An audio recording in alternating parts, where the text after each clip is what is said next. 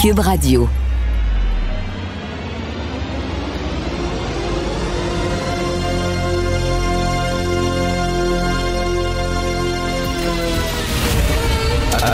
Attention, cette émission est laissée à la discrétion de l'auditeur.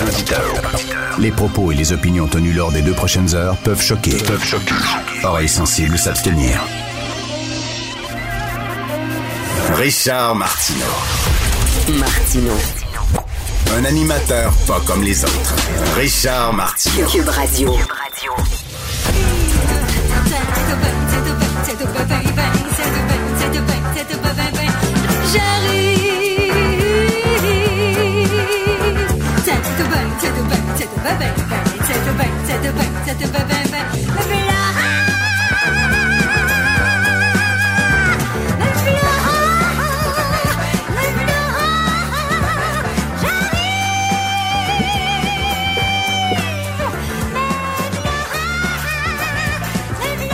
C'est la loi 101. Elle s'en vient. Elle arrive. Elle arrive. Simon Jolin Barrette le dit hier. Elle s'en vient. Tenez-vous bien. Es-tu au bout de la rue, là? Fiston, grimpe sur mes épaules. Ta vois-tu? Paraît qu'elle s'en vient là-bas, là. Tu vois-tu quelque chose? Un petit peu de fumée? Tiens, prends mes jumelles, fiston. Comment elle est? Comment elle est, la loi 101? Es-tu grosse? Es-tu musclée? Ou bien petite? Es-tu faible? Elle gringalet? Es-tu longue? Es-tu courte? Ta voix? Ta voix là-bas s'en vient? Elle s'en vient, ils l'ont dit hier. Elle arrive. On a hâte d'avoir. Depuis le temps, ça fait deux ans qu'ils nous dit que ça s'en vient. Elle arrive. Oh, tenez-vous bien. Mon Dieu, on va-tu la voir? Elle s'en vient-tu? My God. Faire une conférence de presse pour dire elle s'en vient. Merci beaucoup, merci beaucoup. Je vais en parler plus tard. Comment elle est? Es-tu grosse? Es-tu musclée? Moi, je l'ai vu musclée. Comment elle est, fiston? Dis-moi-le. bon, j'en parlerai plus tard dans mon, euh, dans mon segment LCN. Je vais parler aussi des cerfs un peu plus tard, mais là, je vais vous parler. Tu sais, il faut pas tuer les cerfs à Longueuil. Ça, je suis convaincu. C'est parce qu'on a tous été traumatisés. Les gens de ma génération, même plus jeunes. Il y a des millions d'enfants à travers le monde qui ont été traumatisés par Bambi, le film de Walt Disney, parce qu'à un moment donné, on sait bien, Bambi euh, se fait poursuivre par des chasseurs, il est avec sa mère, puis il court, il court, il court, il court, là. Puis à un moment donné, il se retourne, puis il est tout seul. Achille, il y a l'extrait du film. Montre-nous ça, Achille.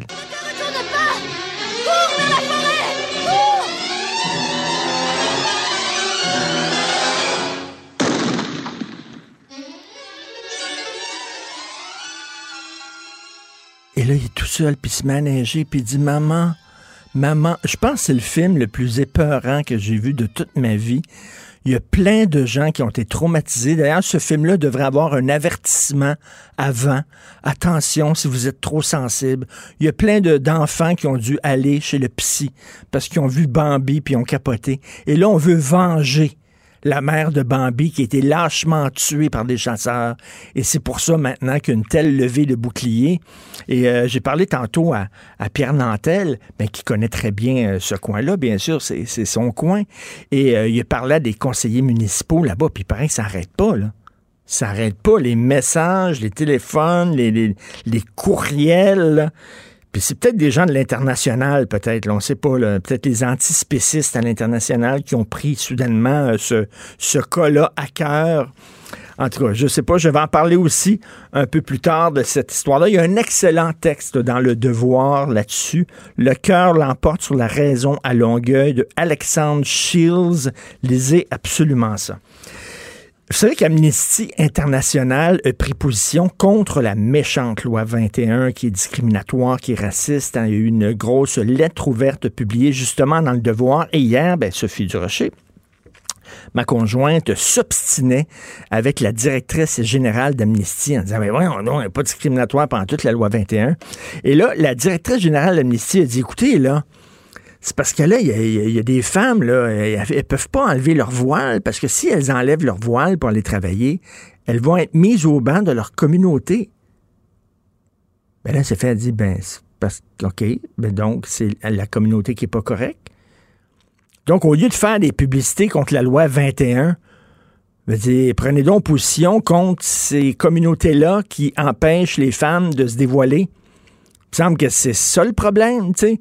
C'est l'imam qui dit à cette femme-là, t'enlèveras pas ton voile, tu comprends-tu? Parce que si t'enlèves ton voile, Allah va t'envoyer des lasers sur toi, puis tu vas disparaître. Hein? Puis si elle enlève son voile parce qu'elle fait mettre au ban de la communauté, c'est qu'il y a un problème. Donc, c'est ça qu'il faut, dont il faut parler. Et c'est pas la loi 21 qui est responsable. Moi, je trouve ça tellement bizarre de la part d'Amnesty International. Une autre femme, en terminant, une autre femme qui a été euh, malheureusement frappée et tuée par une déneigeuse. En souvenez-vous aussi, le père de Grégory Charles, euh, qui avait été frappé par une déneigeuse. Ça arrive à peu près deux, trois fois par année. Qu'est-ce qui se passe? Il n'y a pas de frein après ces, affaires-là?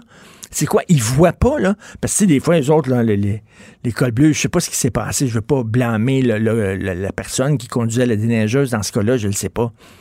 Mais on les a tous vus, les déneigeuses. Les tabarnouches sont sur une mission divine. They're on a mission from God, OK, là? Ma job, c'est de déneiger, puis m'a déneigé, tabarnane. Puis là, ils sont super raides, super rapide, ces, euh, trottoirs. Honnête, là, si vous voyez quelqu'un devant, pouvez-vous un peu ralentir puis slacker la machine? C'est pas une course de Formule 1, là, la déneigeuse, je sais pas. Ça arrive régulièrement et je trouve ça vraiment dramatique. Ils me font peur complètement, les déneigeuses. Et je vous, euh, je vous conseille aussi d'aller lire le texte de Mario Dumont aujourd'hui, qui dit là, là, il faut redoubler de prudence parce que le vaccin s'en vient. Il arrive. Tiens-toi bien, il arrive, le vaccin, il s'en vient. Et il faut redoubler de prudence. Parce que c'est pas le temps de le pogner. Imaginez que quelqu'un attrape la COVID puis meurt trois semaines avant que le vaccin arrive. Mais non, il s'en vient le vaccin. Ah ouais, on part la machine. Comment tu vois le vaccin? Le vois-tu? Il est-tu gros? Il est-tu beau? Il va-tu nous guérir? Fiston, tu le vois-tu le vaccin? Il s'en vient. Il s'en vient, là.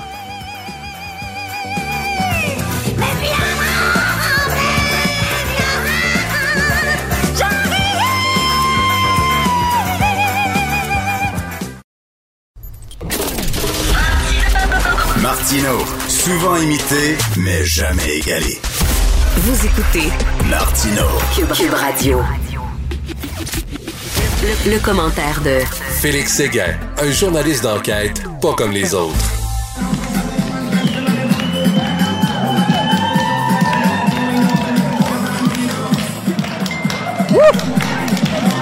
À bas le masque, à bas le virus. Wouhou! Salut Félix. Mon royaume, mon royaume pour ces nouvelles-là. Je donne tout ce que j'ai. Je, je te donne ma paye cette semaine. Je te jure, j'adore. Ben, j'adore. Moi, moi c'est la, la, la, madame. Moi, j'ai vu le vidéo souvent. Il y a une madame avec un t-shirt blanc, là, puis des collants euh, noirs. Elle, elle se donne. Elle, elle se donne, elle swing. Elle est donc contente de pas avoir son masque. Non, puis tu sais, en plus, je me, je me, je me disais ce matin, qu'est-ce que tu veux de plus comme carte blanche euh, que tu donnes aux gens des médias pour rire de toi? Que de mettre de la musique de tout inclus à Place Rosemère, puis être en train de te trémousser quand tu as pas nécessairement le corps de Beyoncé. Je dis pas qu'on a besoin du corps de Beyoncé pour se trémousser, mais je veux dire qu'on est tellement dans le cliché dans toute cette affaire-là que c'est comme une licence, comprends-tu, que l'on nous donne pour mais rire, mais rire. Et c'est pourquoi Ben oui. je m'engage, Richard, avec toi ce matin, à parler chaque jour dans un angle, sous un angle différent, Oui. de ce rassemblement de la place Rosemère. Je vais trouver quelque chose à dire chaque jour de la semaine et je vais en profiter pour me remémorer certains succès, souvenirs comme celui-ci, Richard.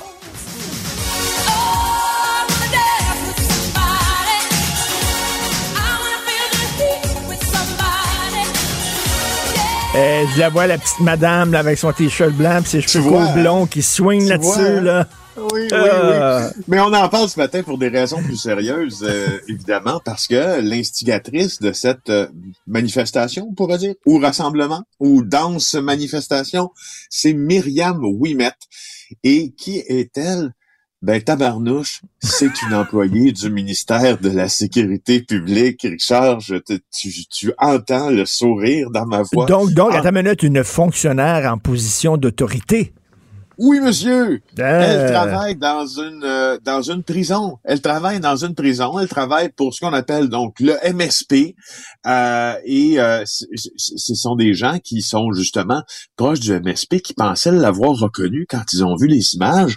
Alors quand ils ont suspecté qu'une des employés avait pris part à la manif, le ministère de la Sécurité publique a demandé une enquête pour savoir un peu plus quel était son rôle dans le rassemblement illégal, je te rappelle, illégal, d'une trentaine de personnes qui ont défié ces mesures sanitaires à la place Rosemère sur la rive nord de Montréal. Alors, je vais même te citer le ministère de la Sécurité. Ok. Tu sais, T'imagines, t'imagines être obligé. On est là, là, le ministère de la Sécurité publique est obligé de répondre aux médias parce que son employé, une employée du gouvernement, a décidé qu'elle allait danser un dimanche à pla- encore là mon royaume pour des nouvelles comme ça.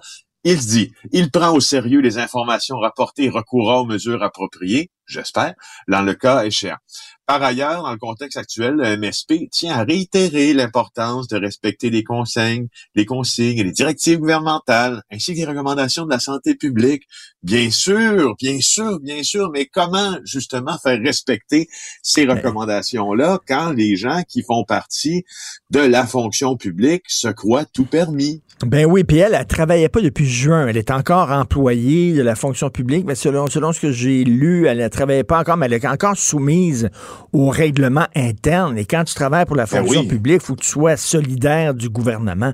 Fait que, Bien sûr. est-ce qu'elle risque de perdre sa job ou quoi, d'être suspendue? dans- Bon.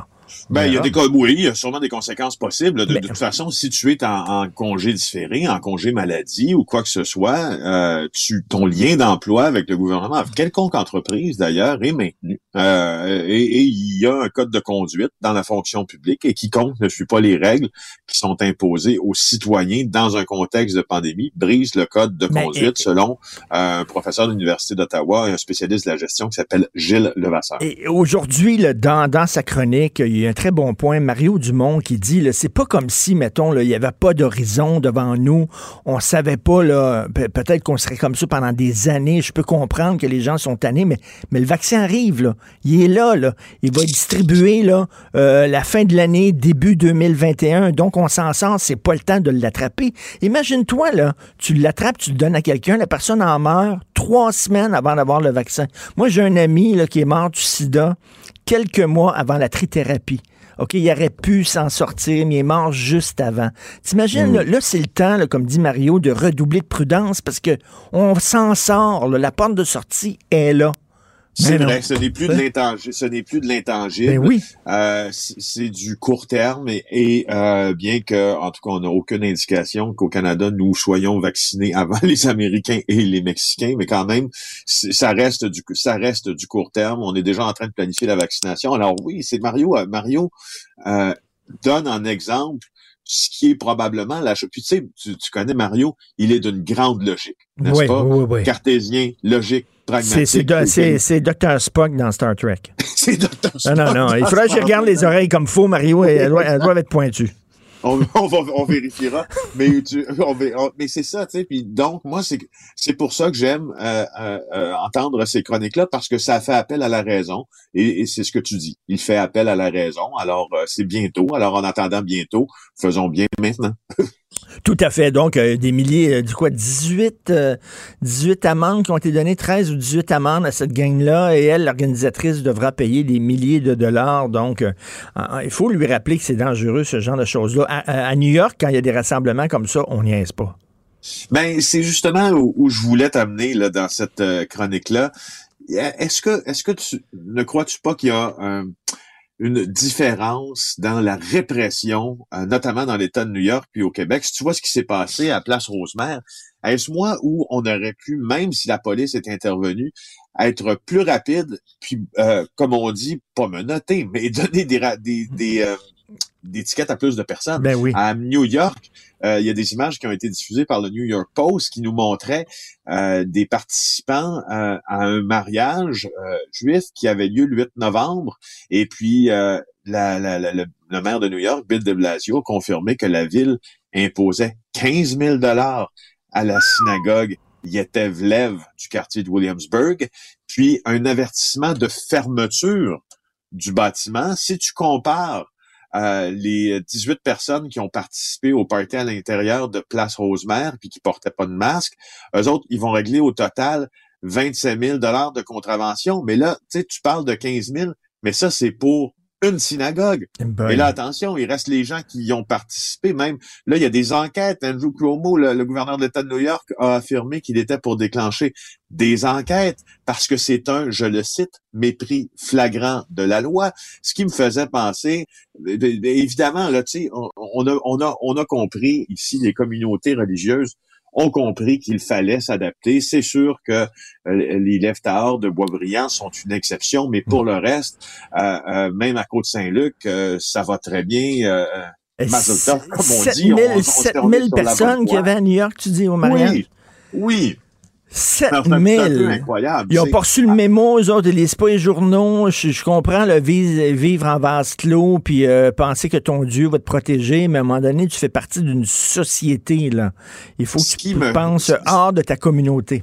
Ce qui me fait dire, Richard, que quand j'ai entendu euh, François Legault hier dire en point de presse qu'il euh, qu'il revenait un peu au fond sur sa décision ou qu'il précisait Ben oui. ce, ce que ce que le gouvernement et la Direction nationale de la santé publique demandent pour les fêtes, c'est-à-dire sur quatre jours de permission ne tenir que deux rassemblements, deux festivités, ce Et- qui tombe sous le sens. Et ils hein, ont même dit, ils ont 24, même 25. dit deux festivités, on permet, mais on préférerait que ce serait une activité. Exact. C'est ça qu'ils ont dit. là, Donc, il a- Vas-y. Non, mais d'après moi, ils ont regardé le Trudeau. Trudeau, il était beaucoup plus prudent. Le Trudeau, c'était vraiment le principe de précaution. Puis là, euh, François Legault s'est dit, ben là, j'ai l'air ben trop slack, là.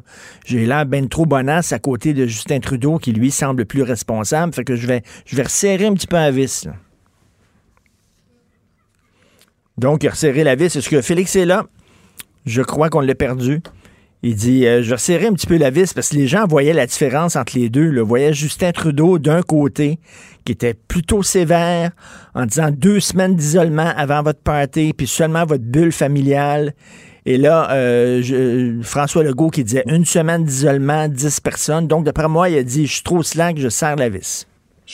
Ouais, puis là, moi, ça me fait penser à quelque chose. Ça me fait penser justement, puis euh, à ce que François Legault a dit sur le jour de l'an. Si on semble relativement euh, passif du côté policier, puis c'est pas nécessairement de leur faute devant les rassemblements comme Place Rosemère et d'autres, qu'est-ce qu'on va faire au jour de l'an?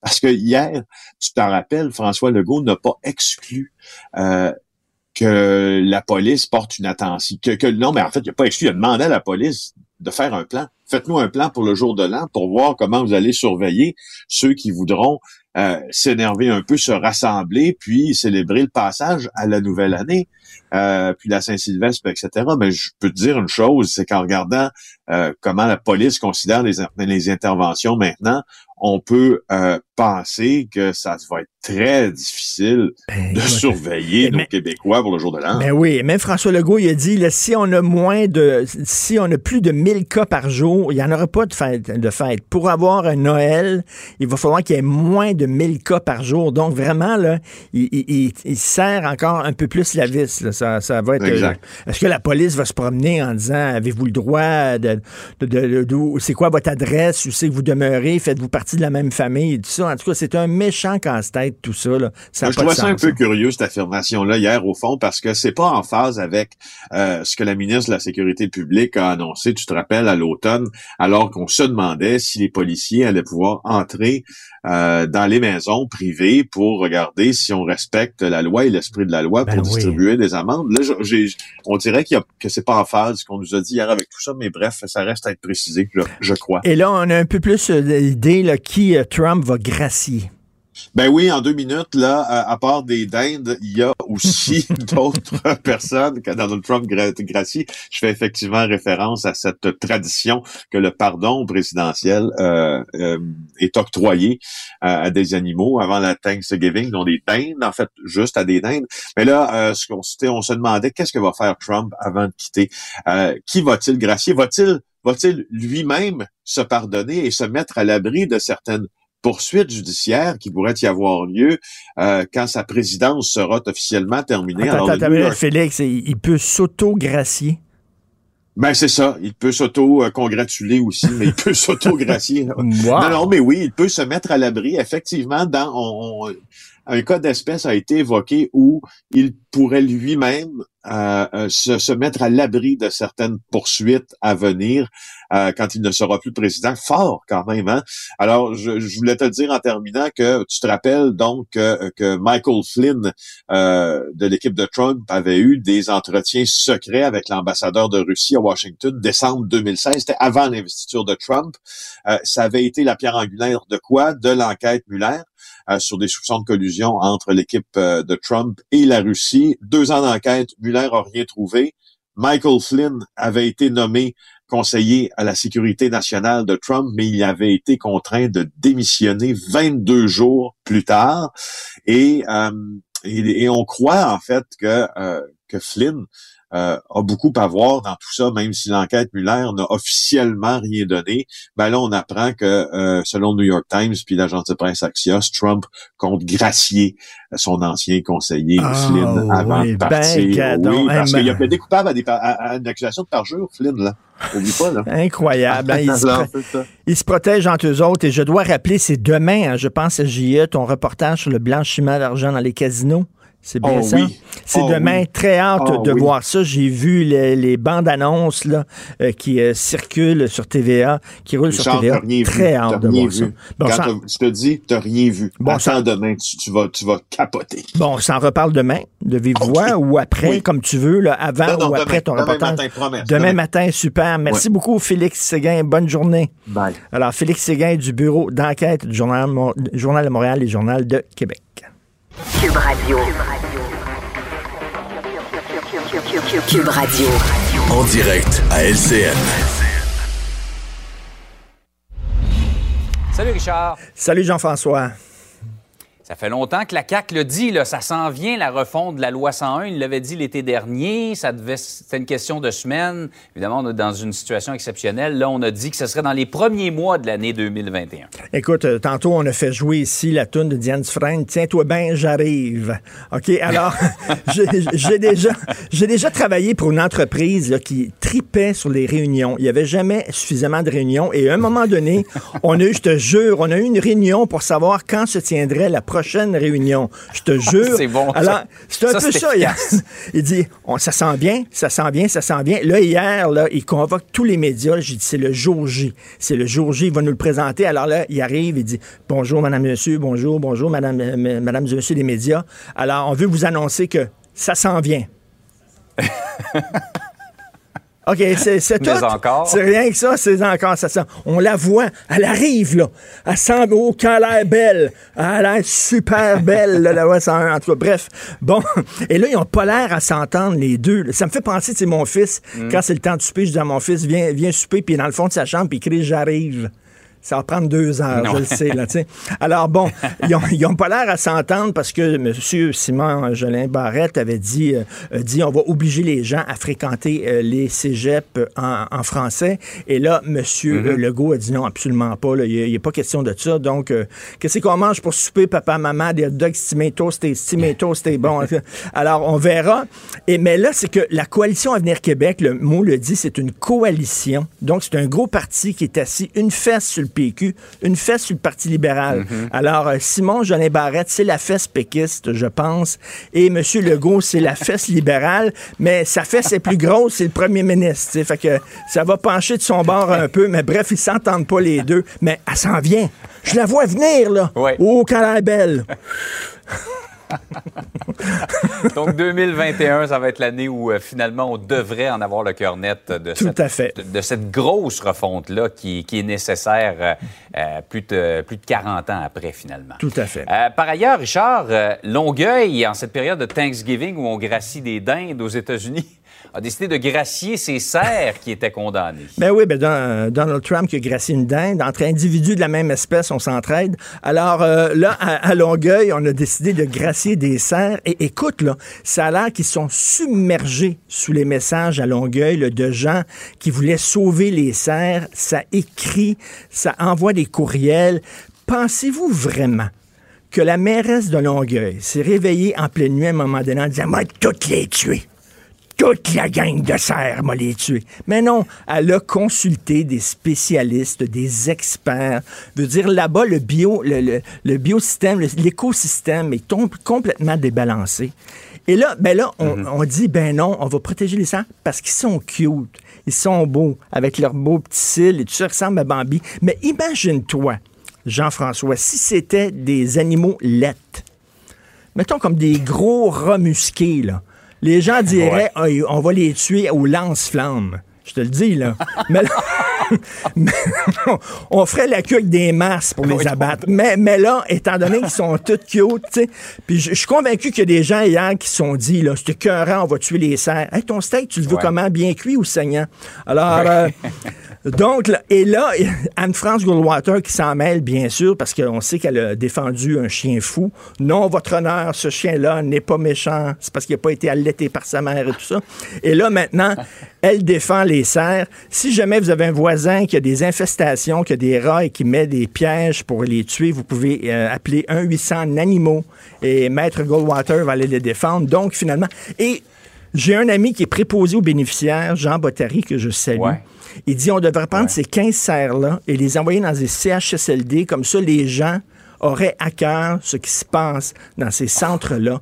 Et c'est vrai, on dirait que on s'intéresse plus aux animaux qu'aux êtres humains. Bref, on va les gracier. Et, et le devoir nous fait remarquer ce matin, Richard, que 54 ces 000. 15 serres représentent zéro, c'est ça, 0,02% des 54 000 serres qui sont abattues légalement chaque année au Québec. Ça remet les choses en perspective. Tout à fait. Bonne journée. Richard, chronique très divertissante ce Ah, matin. ça s'en vient, elle a l'air belle. Salut. Joignez-vous à la discussion. Appelez ou textez le 187 Cube Radio 1877 827 2346. La chronique argent. Une vision des finances pas comme les autres. Alors, nous discutons d'économie avec Yves Daou, directeur de la section argent du Journal de Montréal, Journal de Québec, et co-animateur avec Michel Gérard du balado Mêlez-vous de vos affaires que vous pouvez retrouver dans notre bibliothèque balado tous les vendredis, ici sur le site de Cube Radio. Et Yves, on s'en parle souvent là, euh, de l'achat local, et, mais d'un côté, on dit d'acheter localement, de l'autre, le gouvernement qui accorde des contrats à l'étranger. Alors là, tu parles de bornes électriques made in USA. Hey, bonjour Richard. Salut. Écoute, là, là, dans la série, là, faites ce que je dis, mais ne faites pas ce que je fais. Là. Oui. Euh, écoute, le grand défenseur du patrimoine canadien que tu connais bien, qui s'appelle Stephen Guilbeault, était fier hier d'annoncer qu'Ottawa injectait 5 millions pour le développement d'un nouveau réseau de bornes de rechange pour les véhicules électriques au Québec. Il implante ça dans des packs de stationnement d'IGA. Ils mettent 5 millions là-dedans, mais personne n'a posé la question, mais à qui appartient ces bornes-là? Puis qui les fabrique? Et imagine-toi, c'est une entreprise américaine qui s'appelle Ah. Charge, Po- ChargePoint, fab- made in USA par la compagnie Livingston. Et là, euh, évidemment, on a posé les questions parce que je veux juste te rappeler qu'au Québec, on est le chef de file des bornes électriques avec une compagnie dont le siège social est à Québec qui s'appelle Ad Énergie. C'est lui qui fournit toutes les bornes électriques pour le circuit électrique de Hydro-Québec, dont le siège social est à Québec, dont l'usine est à Shawinigan, et qui est financé par la caisse, est financé par la caisse de dépôt. Incroyable, incroyable. Tu sais, au moins, si on n'avait pas l'expertise, tu peux comprendre, mais comme tu dis, on l'a. On l'a, et, et là, la question, c'est qu'évidemment, euh, euh, hier, on a posé toutes sortes de questions. Tout le monde, et là, tout le monde, là, il y a- il y avait comme oublié ça. il avait oublié que c'était peut-être important de poser cette question-là. Et là, évidemment, la réponse de, de- de- du gouvernement d'Ottawa, tiens-toi bien, eux autres, là, ils disent euh, il faut faire attention en raison des accords de libre-échange avec les autres pays. Attends, tu me niaises. Attends une minute, Yves, tu me niaises. Écoute, ça là, c'est ça, c'est exactement le type de réponse tu comprends, pour éviter de répondre à la bonne question. Pourquoi ils ont choisi une compagnie Ben, c'est américaine bien niaiseux. Je veux dire, je m'excuse, mais le, le- le- le- le sort des Canadiens importe plus que le sort des Américains. Hein. Ils ont signé un accord de libre-échange. Il va falloir euh, acheter des affaires de, de leur côté. Voyons donc. En tout cas, le fait de juste soulever ça, je suis certain qu'il va y avoir de l'électricité dans l'air à Ottawa là-dessus. Donc, euh, je, vais les laisser débattre de ça à, Ottawa. Là. Mais, euh, mais, mais excuse-moi, c'est-tu pour une question de coût? C'est parce que ça coûtait moins cher? Même pas? Ben, la question, c'est que mettons là, que le, Ad Énergie a probablement, on a parlé à Ad Énergie, mais ils ne voulaient pas trop parler parce que tu comprends-tu qu'ils veulent peut-être pas se retrouver dans une situation où peut-être qu'ils pourraient mettre fin au contrat américain et eux autres pourraient l'obtenir. Mais ils sont quand même des leaders au Québec. Eh, écoute, leurs bonnes sont quand même euh, partout au Québec, puis en plus, la Caisse des dépôts est investisseur. Peut-être, mettons, si le prix était un petit peu plus cher, mais la question, c'est au moins tu fais travailler le monde ici. Ben oui. Ben oui, puis après ça, eux autres vont consommer ici, puis vont payer des taxes et des impôts, et ça fait rouler la machine.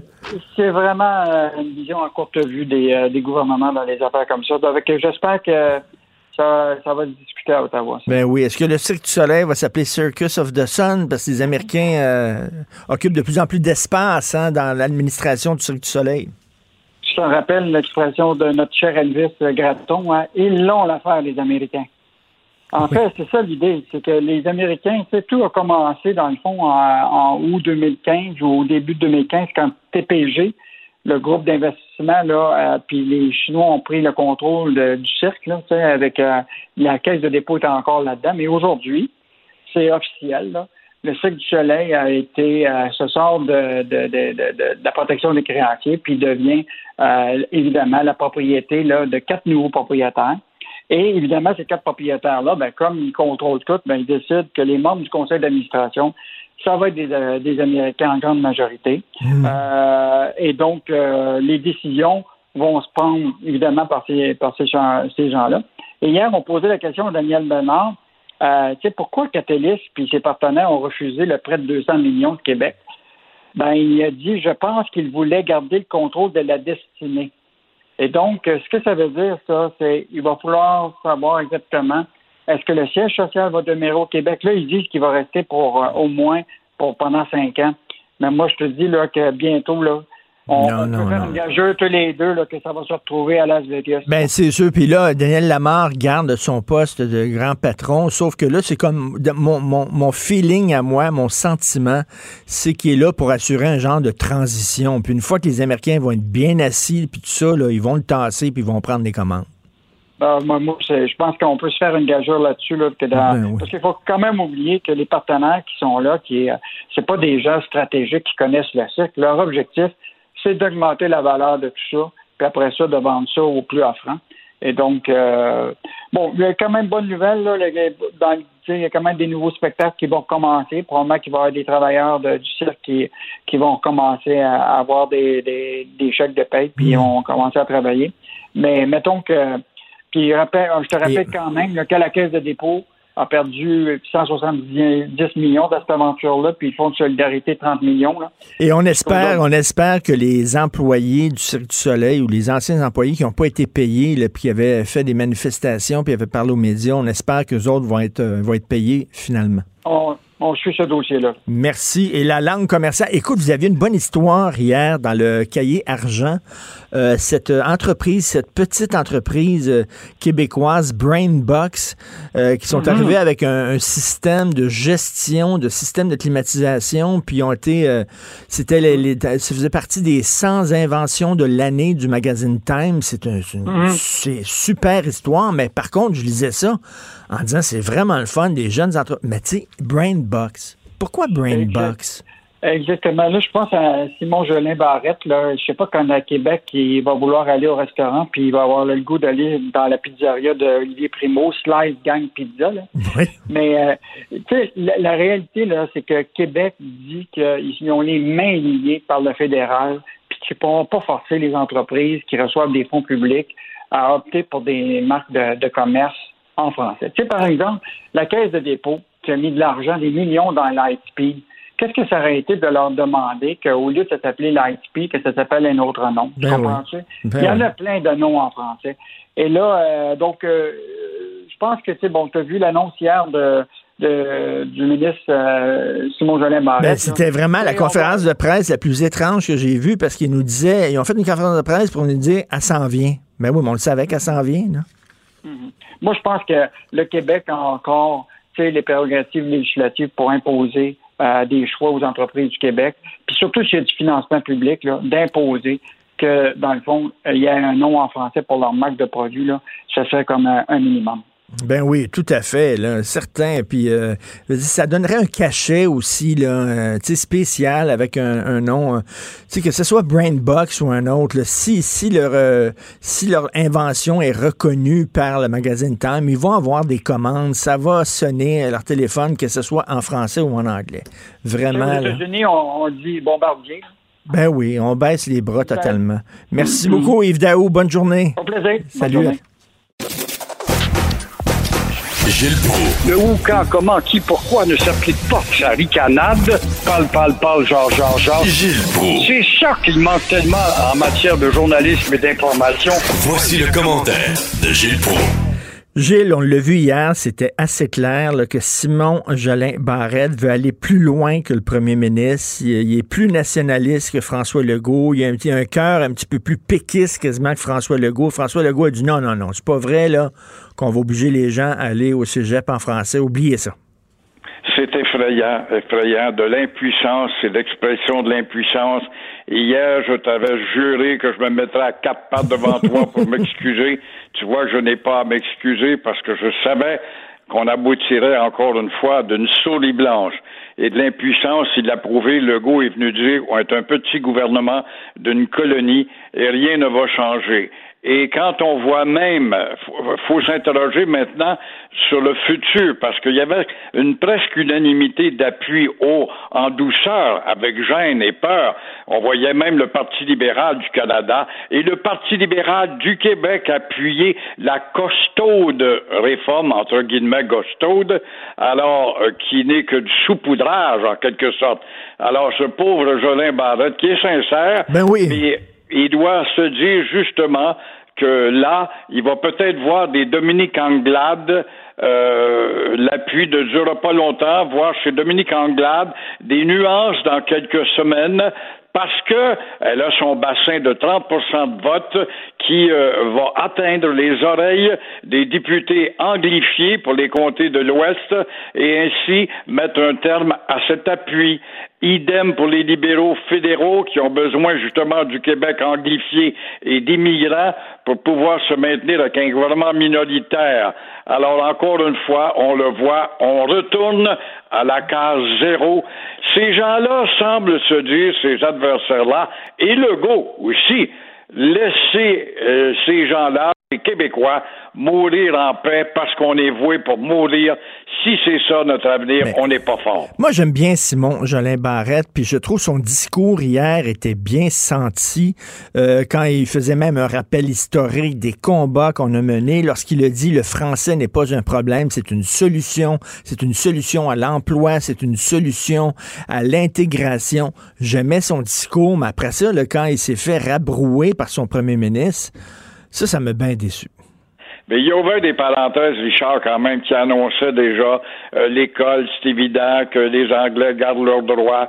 Comme si on ne pouvait pas dire c'est sûr que le réseau anglais scolaire va rester, mais nous allons voir à ce qu'il y ait une dose d'une augmentation de la dose de l'enseignement du français sous le toit des écoles anglaises. Les Amérindiens n'ont rien à craindre. Or, il se trouve que les pires contestataires de la loi 101 et les premiers, ça a été les Mohawks, des anglophiles américanisés, anti-québécois au maximum. C'est évident qu'ils ne pouvaient pas brasser euh, la braise, mais encore une fois, ça démontre comment finalement le changement euh, n'était pas plus radical et plus costaud qu'on peut l'imaginer. Parlant des anglophones, Keith Henderson, l'ancien chef du Parti Égalité, qui conteste euh, une loi? C'est incroyable, un beau dinosaure, ça, qui date de l'époque de la déglaciation. que l'Assemblée nationale vote à 100% son appui au projet de loi 99 euh, qui date de l'année 2000, ne l'oublions pas. Alors, cela, ça veut rien dire pour cet arriéré colonial qui est Keith Anderson, l'ancien chef du parti Equality Party, qui conteste le droit du Québec de disposer de son avenir dedans ou en dehors de son régime colonial, de la Confédération. Même si le fédéral de Stephen Harper avait reconnu le Québec, les Québécois, comme une nation. Ça ne compte pas pour Keith Anderson et enfin son avocat unilingue qui est allé présenter sa dissertation hier en anglais seulement, encore une fois pour montrer que vous êtes une petite colonie, le Québec. Alors, on le voit que ces deux messieurs-là, qui insultent encore une fois le Québec, appartiennent ou devraient être encore dans la jungle des dinosaures oubliés par la déclassiation. En 2012, déjà, M. Anderson avait déposé une contestation de la loi 99. C'est pas la première fois. Il y a huit ans, il contestait cette loi-là déjà. Il avait été rebroué et là, il est allé devant une autre cour avec son bon avocat, M. Scott, un unilingue anglais au Québec. Et on nous fait croire, yes, but the Bill 101 is hurting us. Je ne sais pas où est-ce qu'on heurte cette maudite minorité intouchable à l'allure de Rhodésiens. Mais ils savent même pas que la Rhodésie n'existe plus. Fait que la loi 99, pour ceux qui s'en souviennent pas, c'est une loi justement qui permettait euh, au Québec de choisir de se séparer s'il voulait par, euh, par euh, voie de référendum. Donc, on a le droit d'organiser des référendums sur l'avenir du Québec. Et là, M. Keith Anderson dit non, non, non, là, on veut que vous soyez prisonnier du Canada vous puissiez pas en sortir malgré que tous les partis à Québec, le pouvoir et l'opposition avaient voté justement en faveur de cette loi-là, du 50 plus 1. Le 50 plus 1 s'est appliqué à Terre-Neuve. Le 50 plus 1 s'est appliqué en Tchéquie face à l'ancienne Yougoslavie. Le 50 plus 1 s'applique dans n'importe quelle démocratie dans le monde, sauf pour nous autres. Est-ce que le Québec va être laïque ou pas? Le juge Marc-André Blanchard va trancher, mais le juge Marc-André Blanchard, il paraît que son jupon dépense. Ça a l'air qu'il est très, très, très anti-laïcité, lui-là. Ça, ça fait peur en maudit. Et une autre défaite qui s'annonce sans doute, qui risque encore une fois de nous écorcher, c'est le rejet de la loi 21 euh, lundi prochain, les dissertations ou les plaidoiries vont commencer. Les avocats des deux parties vont y aller pour des, plaidoiries jusqu'à la fin de décembre. Alors, la loi 21, qu'est-ce qu'elle disait? Elle propose tout simplement d'interdire le port de signes religieux aux juges, police, professeurs, avocats, gardiens de prison dans le cadre, dans le cadre de leurs fonctions. C'est très, très timide comme loi laïque. Ben tous les experts sont venus le dire, des constitutionnalistes, y incluant Benoît Pelletier, un fédéraliste connu. Et euh, encore une fois, ce qu'il y a de dégueulasse là-dedans, dans ce débat, c'est de voir la Fédération autonome de l'enseignement appuyer l'obscurantisme, même si cette fédération est désapprouvée par plusieurs de ses membres. Alors, bref, bonne chance, mais tu as bien raison d'ouvrir la parenthèse, bonne chance au juge Marc-André Blanc. On va voir s'il va le prouver si le Québec est laïque ou pas. Et Amnesty International qui prend position contre la loi 21, je trouve ça épouvantable. Ils n'ont pas des, des dossiers plus importants, eux autres, à mener, par exemple, je sais pas, contre les dictatures, pour libérer des prisonniers politiques, pour libérer des journalistes qui sont enfermés dans certains pays. Non, eux autres, c'est la loi 21. Pour eux autres, le Québec est une prison.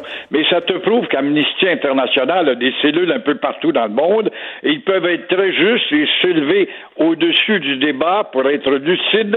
Mais dans le cas de certaines cellules, dont celle du Canada, eh bien, on doit maintenir cette mentalité coloniale. Après tout, c'est l'héritage que l'Angleterre nous a donné et on va perpétuer ça face à ce petit peuple qui a été conquis, le peuple du Québec. Un peuple de subalternes, de rampants, de gens faciles à insulter, sachant qu'il n'y aura jamais de rétroaction.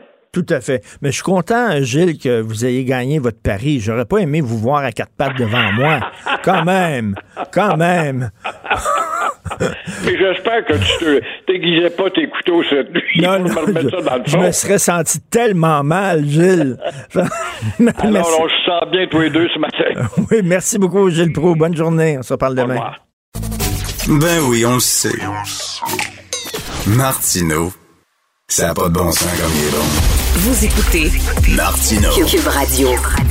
Alors récemment, le HEC a dévoilé un rapport qui affirmait que le tiers des personnes qui étaient mortes de la COVID dans les CHSLD seraient mortes de toute façon dans les mois suivants parce que c'était des personnes qui étaient vieilles, qui étaient âgées, qui n'étaient pas en santé. Donc, le tiers finalement serait mort. Et la presse titré avec ça, le tiers des défunts seraient morts dans les semaines suivantes. On dit, bah, de toute façon, ils seraient morts, ils sont vieux de toute façon.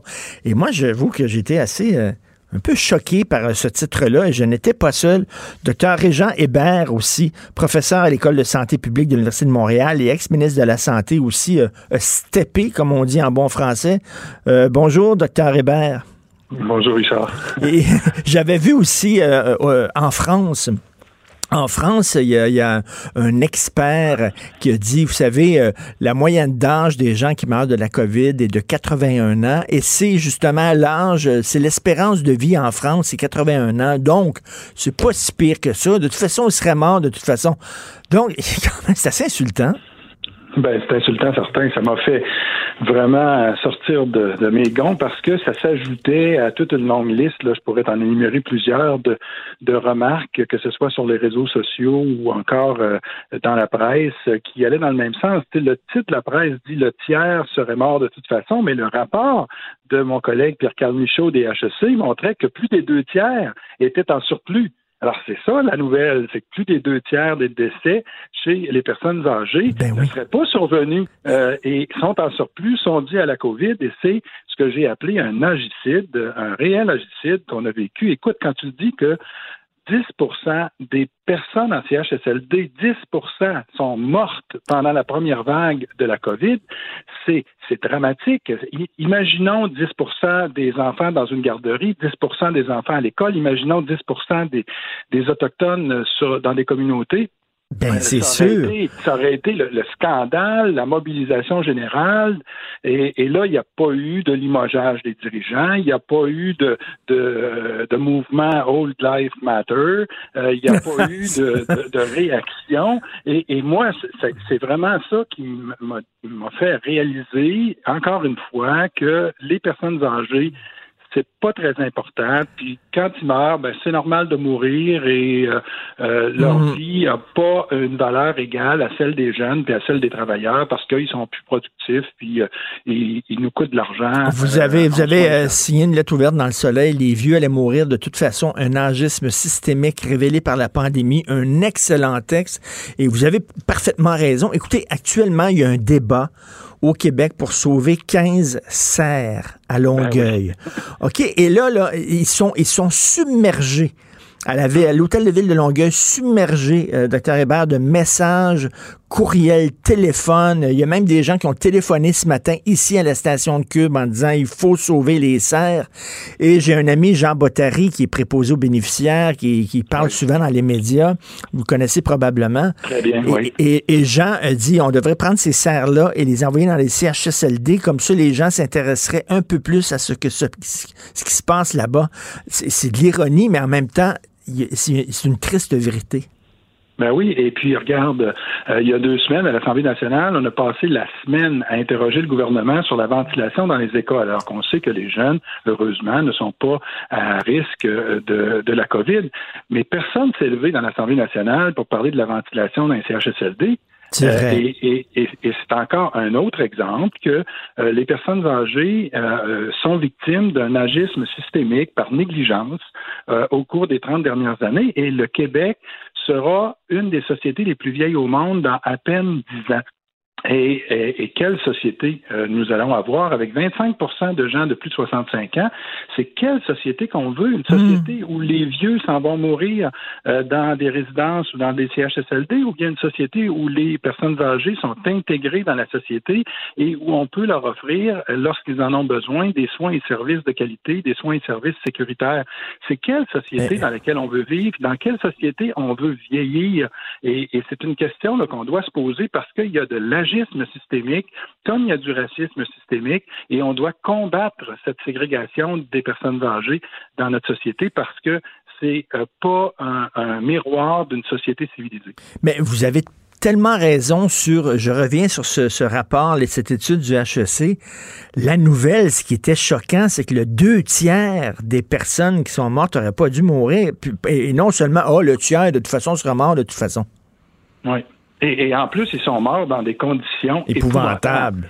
Ils, ont- ils sont morts faute de soins, faute d'être lavés, faute d'être changés. Ils sont morts euh, vraiment dans des, des conditions euh, beaucoup plus épouvantables que les chevreuils à Longueuil euh, auraient été au moins euthanasiés. Et euh, je pense que Ben oui. qu'on a là une belle, un beau contraste des valeurs de notre société. Là. Il, y a, il y a quelque chose qui marche pas. Écoutez, je vous le dis, moi, moi, je vous le dis, là, en tant que chroniqueur, je vous l'ai déjà dit, on s'est déjà parlé, en tant que chroniqueur, quand j'écris sur les personnes âgées, j'ai quelques commentaires. Quand j'écris sur les pauvres animaux, je suis submergé de commentaires. C'est fou, c'est Ben, comme on se dit. Vous êtes, vous êtes le seul média qui m'a contacté suite à la publication de ma lettre. Ah Ça, oui. Ça, c'est vraiment, c'est vraiment un- un- un- une Ah, illustration que ça, ça intéresse pas. Quand on parle d'agisme systémique, ça intéresse personne. Quand on parle de racisme systémique, par exemple, tout le monde monte aux, aux barricades. Quand on parle de cruauté envers les animaux, tout le monde monte aux barricades. Mais lorsqu'on parle de notre société qui a un agisme systémique, même pas caché, ouverte, et à chaque jour, moi, je peux vous montrer des exemples de- d'agisme par euh, des décisions gouvernementales de euh, ne pas euh, assurer des soins de qualité ou encore de, de, de confiner les personnes âgées et les in- leur interdire de, des, des sorties. Euh, on ferait Mais- jamais ça pour n'importe qui d'autre dans la société et il y en a des exemples comme ça à tous les jours. Il va falloir se réveiller à un moment donné puis réaliser que on est une société vieillissante qui ne prend pas acte de son vieillissement et qui ne prend pas les, les mesures nécessaires pour éviter de ségréguer les, les personnes âgées. Docteur Hébert, docteur Hébert, je- ma, ma- ma mère vit en résidence, puis euh, je vais la visiter une fois par semaine. C'est pas énorme, là, une fois par semaine. Je vais tous les vendredis. Après mon émission, je pars, je vais la voir. Puis elle se fait dire par ses amis de la résidence, t'es chanceuse, toi, t'as de la visite. C'est Ouais. incroyable. Déjà, là, comme société, là, et là, je- je- c'est facile de blâmer le gouvernement, mais comme individu aussi, là, on prend du soin, Non, on les c'est- appelle dessus, on va-tu les voir? C'est partout. Là. Le, le- le gouvernement, bien sûr, euh, porte une responsabilité, mais chacun des, des membres de la société, nous autres, on a aussi une responsabilité de considérer les personnes âgées comme des individus à part entière dont la vie est importante et dont la santé et la sécurité est importante. Alors, c'est notre responsabilité aussi. C'est pour ça que j'en appelle à une réflexion collective. Là, c'est pas juste le gouvernement. Le gouvernement, lui, va répondre aux, aux- aux besoins des Mm. citoyens. Il faut que les citoyens puissent se réveiller et dire wow ça fait là c'est assez Euh, on peut pas tolérer ça dans une société civilisée Mais la, la, la pandémie, ce que ça a eu comme résultat, c'est que ça a accentué des problèmes qui étaient déjà là. C'est pas pour rien qu'il y a eu un tel problème dans les CHSLD. C'était le maillon faible de la chaîne du système de santé. Et le Québec se démarque malheureusement euh, par rapport aux autres provinces canadiennes. Euh, notre 10% de décès en CHSLD, là, il faut le comparer à 2,3% en Ontario, à 0,6% en Colombie-Britannique et dans tous les pays européens, ça n'a pas dépassé les 5% Nous, on a deux fois plus de morts en CHSLD. Ça, ça veut dire qu'on avait un sérieux problème. C'est pas juste le virus, là. On avait un problème de base dans les CHSLD de qualité de service, de quantité de service, de sécurité. Et euh, si on on n'apprend pas de ce qui s'est passé lors de la première vague pour le futur, je pense qu'on on, s'en va tout droit dans le mur. Euh, On ne pourra pas être capable d'assurer aux personnes âgées sécurité, soins et services de qualité, et on en aura beaucoup de personnes âgées. Et donc, ça va devenir un enjeu majeur. Et là, vous dites, nous serons l'une des sociétés les plus âgées au monde dans quelques années. Pouvons-nous tolérer un tel ostracisme envers le quart de la population? Et comme vous le dites si bien, si on faisait, si on avait ce traitement-là envers les Noirs, par exemple, envers les, les, les, jeunes, envers les, les, bon, le- les gens diraient c'est épouvantable, mais là, on dirait que c'est la seule, le seul groupe qu'on ne défend pas. Qui parle en leur nom? Heureusement, vous êtes là.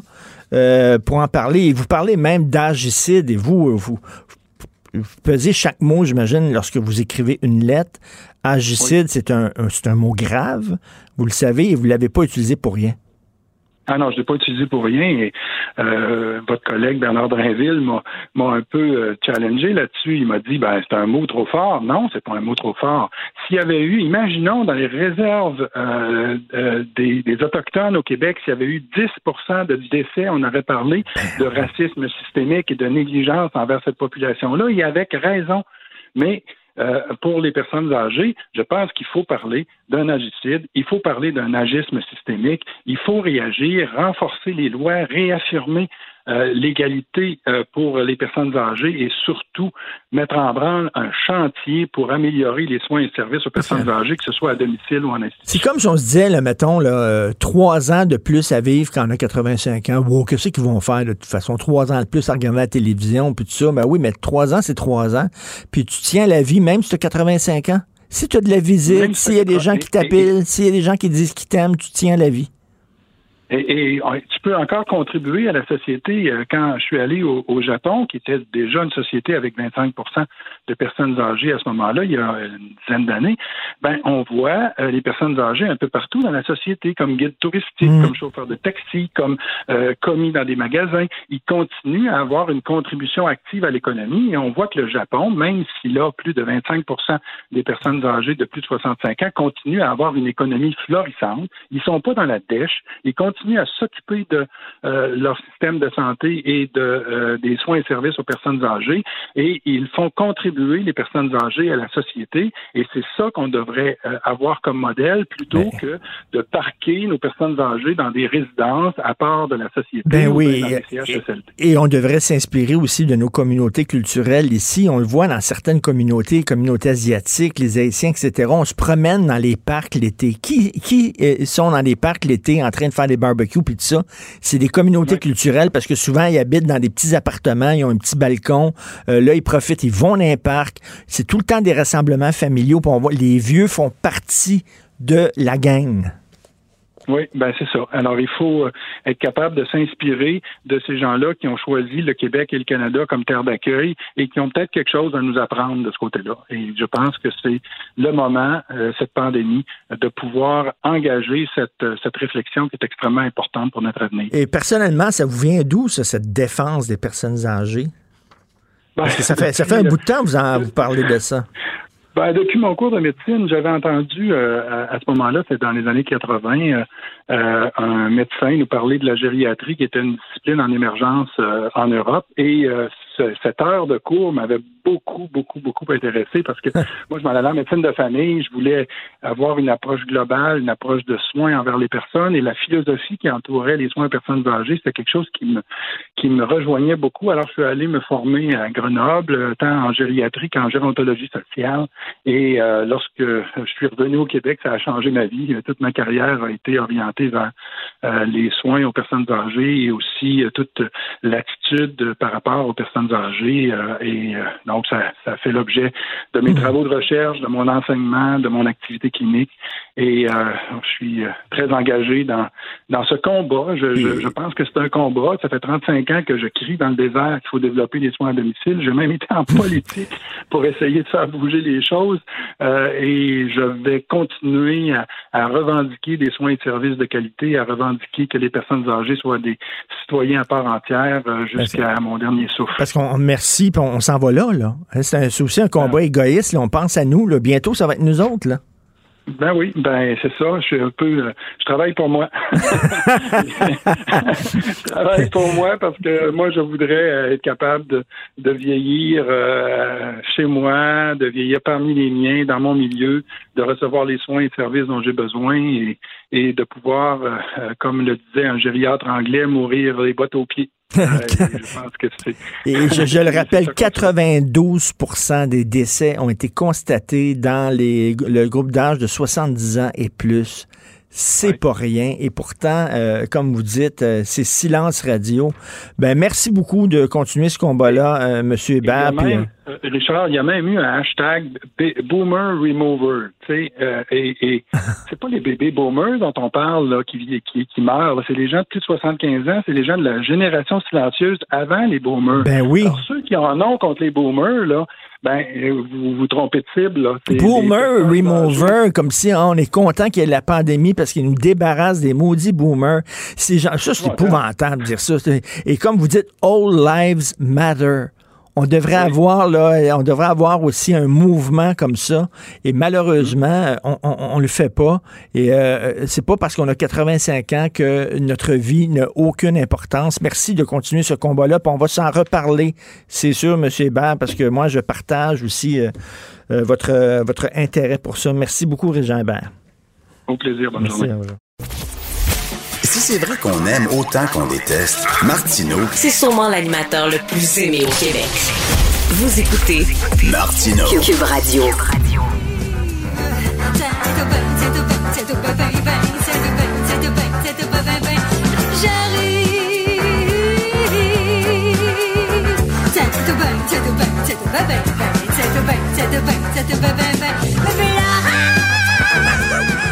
Mon, c'est mon thème de la journée. Claude Villeneuve, chroniqueur au Journal de Montréal, Journal de Québec. Elle s'en vient, la loi 21. Elle arrive. Tiens-toi bien. Tiens-toi bien, Claude. Ben, écoute, on, on l'aura entendu, hein, euh, et les attentes montent à chaque fois qu'on nous l'annonce une nouvelle fois, comme l'a fait le ministre Simon Jolin Barrette hier. Ben, écoute, c'est, non, mais c'était quand même, c'est assez, surréaliste, là. C'est comme, on va faire une conférence de presse pour dire, elle s'en vient, là. Ben, on le sait qu'elle s'en vient. Ça fait deux ans que vous le dites, là. Ah, me accouche, accouche qu'on baptise. Ça me rappelle la, la parodie de Mirador là, qui avait été faite aux 600 secondes de- d'extase. là. Chantal, qu'on veut une conférence de presse pour dire qu'on va faire une conférence de presse. Ben oui. ça dire qu'on a envie. Ben oui, tu sais, les entreprises qui font des réunions pour savoir c'est quand la date de la prochaine réunion. Oui, c'est ça. En fait, pour, pour un peu nos auditeurs, euh, c'est euh, les journalistes hier qui ont été convoqués par le ministre Simon Jolin Barrette pour leur annoncer une nouvelle fois que l'année prochaine, il y aurait une euh, refonte de la loi 101 qui serait présentée. C'est un engagement électoral de la CAQ. Hein. C'est, euh, ça originait du rapport Sanson, là, Claire Sanson, députée d'Iberville là, pour la CAQ, là, qui avait préparé ça là, dans l'opposition. Euh, Claire Sanson qui n'a pas été nommée ministre à la surprise de plusieurs personnes là, quand quand la CAQ a pris le pouvoir. Puis là, bon, au début, c'était la ministre Nathalie Roy là, qui devait nous présenter une pièce législative là, musclée pour euh, renforcer le statut du français. Puis là, ben, ça fait un petit peu plus d'un an que c'est dans la cour de Simon Jolin Barrette et on n'a toujours pas eu euh, de, euh, de, de propositions qui ont été faites. Et c'est c'est comme ça à chaque fois finalement que le journal fait un dossier pour démontrer le déclin du français à Montréal. La CAQ nous rassure, il y a quelque chose qui s'en vient, mais ça n'arrive pas. Ben oui, comme hier, on dirait que c'était le, plat, là. On, on allait manger là. Le mets est encore dans le four, mais tout ce qu'il voulait nous présenter, c'est l'odeur. Il dit, regardez, regardez, ça, sent bon, là. Ça sent, ça va être bon en maudit quand ça va sor- sortir du four. Puis moi, le, le- le- le discours de M. Jolin Barrette hier, je trouve qu'il était bien senti. C'était un bon discours. Il y avait des rappels historiques et tout ça, mais à un moment donné, à couche. Ça, il y a eu, c'est évidemment qu'il y a eu la pandémie là, qui, a, qui a retardé là, plusieurs là, des initiatives du gouvernement. Puis euh, c'était peut-être pas la priorité au mois de mars, pendant qu'on était en train de tout fermer, là, de, de se barricader euh, pour la COVID, de présenter une loi pour euh, protéger le statut français. Mais là, bon, euh, ça fait plusieurs mois qu'on est qu'on est là-dedans. Euh, la vie a continué de tourner. Là. Il y a tous les autres enjeux. Là, mais, euh, au Québec, on a encore des enjeux de sécurité routière, puis de finances publiques, puis de des, des, des enjeux linguistiques, là, tous les, les, les dossiers qui font la vie politique et sociale du Québec tout le temps. Ça continue de rouler.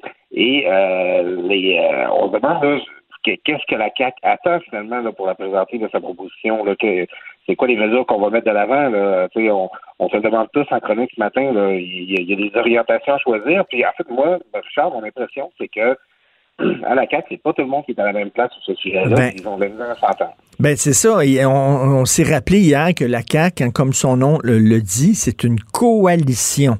Donc, il y a des gens qui penchent vers le bleu, il y a des gens qui penchent vers le rouge. Puis on l'a vu hier, là, quand le premier ministre Legault a rabroué Jolin Barrette parce que le ministre disait Ouais, on est en train d'étudier ça, peut-être d'interdire aux gens d'aller au cégep en anglais. Puis François Legault dit hors de question, il a fermé la porte sur ses doigts. Donc, tu vois que c'est une large coalition. Oui, ben c'est ça. Bon, moi, je suis pas sûr que Simon Jolin Barrette est à la même place sur la question euh, de la défense du français que, mettons, Éric Kerr ou Pierre Fitzgibbon. Oui.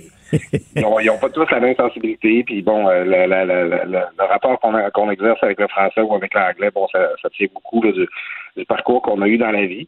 Euh, il faut trouver un, moyen de, réconcilier tout le monde, mais à la fin, euh, Simon Jolin Barrette en particulier, puis la CAQ en général, vont être jugés sur ce qu'ils vont avoir été en mesure de livrer. Et oui, la question du cégep en français, c'est toujours un enjeu compliqué. Sais, Richard, été au Parti québécois, puis à peu près à tous les conseils nationaux, puis à tous les congrès, on avait un débat là-dessus.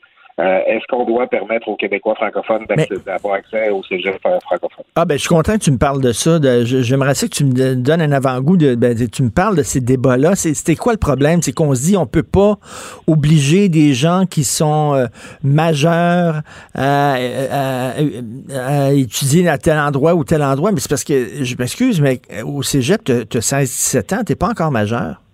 Ben c'est ça. Puis bon, l'idée c'est que un, des, un des socles de la loi 101, un des premiers principes, c'est que euh, l'école doit être le lieu qui fait du français la, langue commune euh, et normale de communication.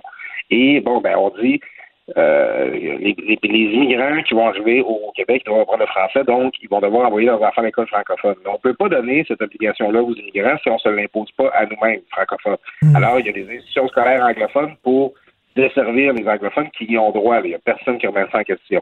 Maintenant, euh, euh, quelqu'un qui migre au, Québec avec ses enfants adolescents, euh, ils seront pas longtemps en contact avec l'école francophone.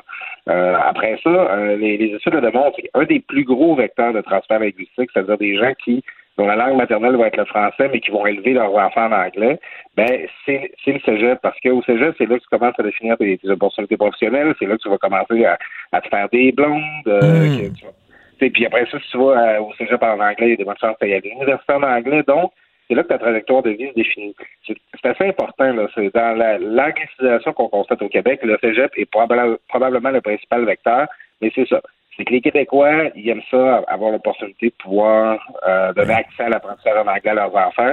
C'est, pas populaire d'envisager ça. Tu sais. Ça, mais, mais, mais, mais, ça concerne les adultes, mais encore là, comme tu dis, Richard, c'est pas juste des adultes ces jeux-là. C'est ça, ben non. Puis en plus, oui, c'est certain que c'est sévère de dire là, on, on t'empêche d'aller au cégep en anglais. C'est certain que dans, une situation normale, on n'accepterait pas ce genre de loi-là. Mais il faut se rappeler que nous sommes une petite minorité. On a euh, euh non seulement on a le devoir de défendre euh, le fait français en Amérique du Nord. C'est une grosse responsabilité et on doit prendre les mesures nécessaires. C'est pas une situation normale dans laquelle on vit. Oui, puis c'est, l'affaire qu'on ne dit pas assez, je trouve, c'est que ça serait jamais difficile d'apprendre l'anglais. Euh, les, jeunes aujourd'hui, ils apprennent l'anglais en écoutant des youtubeurs euh, euh, que, leurs parents trouvent insignifiants, mais néanmoins, ça leur permet, ça leur permet d'apprendre à, connaître notre langue.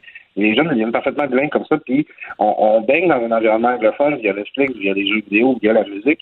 Euh, sais, le, Québec n'a pas un devoir de financer à même ses impôts l'anglicisation des gens. Euh, fournir, oui, un enseignement de l'anglais comme langue seconde qui est robuste, peut-être peut qu'il est passé présentement dans nos écoles, mais pas de euh, j'ai pas avec mes toi tu vas envoyer ton enfant au pas en anglais, avec mes impôts, j'ai pas l'obligation de, de t'offrir ce service-là. Euh, alors, euh, c'est un, principe qu'il faut défendre à chaque fois euh, qu'on a un débat sur la langue.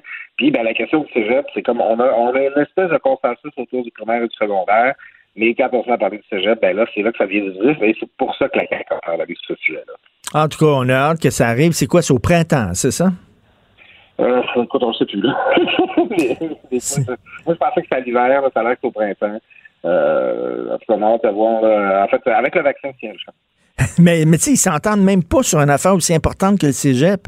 Ça veut dire qu'ils sont pas loin là, dans leur discussion. Là. Si là, ils, ont dû avoir cette chicane-là en public, là, ils ont parlé de quoi ces derniers temps? Mais c'est pire que ça, Richard, c'est qu'en fait, euh, le gouvernement de la CAQ lance l'agrandissement de Dawson, collège Dawson, qui est un cégep anglophone, est devenu le plus gros cégep au Québec.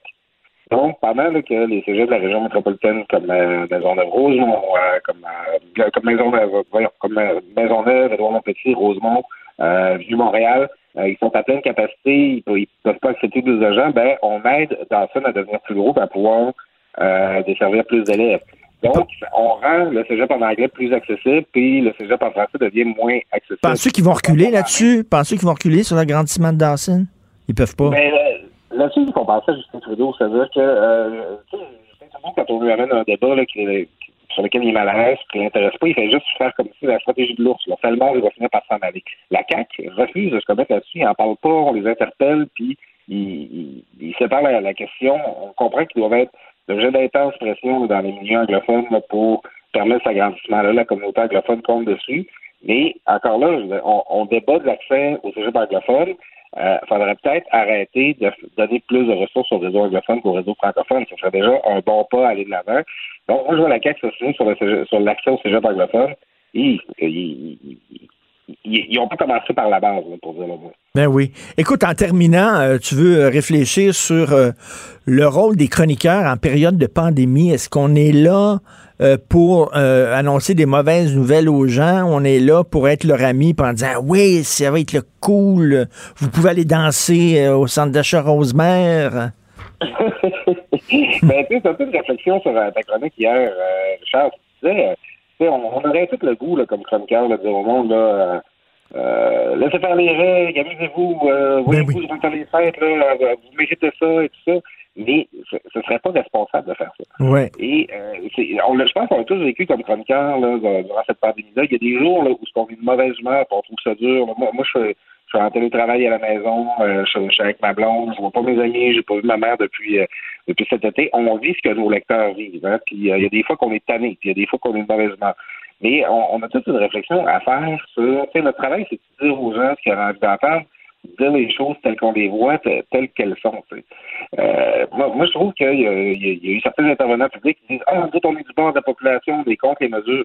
Euh, moi, je suis pas mal sûr qu'en invitant nos lecteurs à être prudents puis à se ben protéger, à protéger les, les, les, membres de leur famille, on est de leur bord, nous autres aussi. Ben oui, c'est ça. il faut qu'ils voient plus loin. Là. Ce serait facile là, de devenir des chroniqueurs hyper populaire. Là. On dirait, ouais, les droits et libertés. Puis là, les gens nous trouveraient bien cool. Mais notre, euh, notre rôle, c'est pas d'être cool, c'est d'être responsable. Puis là, le, vaccin s'en vient. C'est un petit coup à donner encore. Là. Et ça, je pense que tous les chroniqueurs, euh, j'allais dire tous les chroniqueurs du Québec, mais tous les chroniqueurs du monde là, ont hâte d'écrire la chronique pour dire à leurs lecteurs Bravo, on a passé à travers c'est un effort, ça a été difficile, mais ça a payé, puis aujourd'hui, on est libéré, puis tout ça. On a tous hâte de faire cette chronique-là. Ah, mon Dieu. Mon Dieu, le gros party, tu sais, quand il va y avoir l'annonce officielle, l'Organisation mondiale de la santé, nous avons vaincu le virus, il n'y en a plus. On va-tu se dévisser la tête? Eh boy. Ben, regarde, moi, j'ai annulé un mariage de 300 personnes à cause de cette pandémie-là. Ah oui? Je pense que je vais faire un mariage de 600 personnes. oui, puis après deux verres, on va tous se lécher en face. Merci beaucoup, Claude Villeneuve. Salut, Salut. Martino, souvent imité, mais jamais égalé. Vous écoutez Martino, Cube Radio. Tout le monde en aura le cul, tout le monde est tanné, tout le monde en aura le bol, tout le monde veut réouvrir, tout le monde veut de l'aide. Là, ce sont les bars, les brasseries, les tavernes du Québec. La Corporation des propriétaires de bars, brasseries et tavernes du Québec euh, co-signé une lettre au premier ministre. Les propriétaires de bars du Québec sont victimes de discrimination. Nous allons parler avec Renaud Poulain, qui est justement président de la Corporation des propriétaires de bars, brasseries et tavernes du Québec. Bonjour, Monsieur Poulain. Oui, bonjour. Victime de discrimination, pourquoi? Bon, on a certains de nos commerces, qu'on les a nommés dans la lettre, là, qui ne peuvent pas obtenir de l'aide financière parce que le gouvernement juge que leur activité euh, n'est peut-être pas assez, euh, assez stable pour eux. Ils ont des quand même euh, ils, ont, ils, jugent que c'est pas des activités que normalement qui devraient être subventionnées. Quel ça? Quel commerce? On parle de les établissements qui ont de la nudité.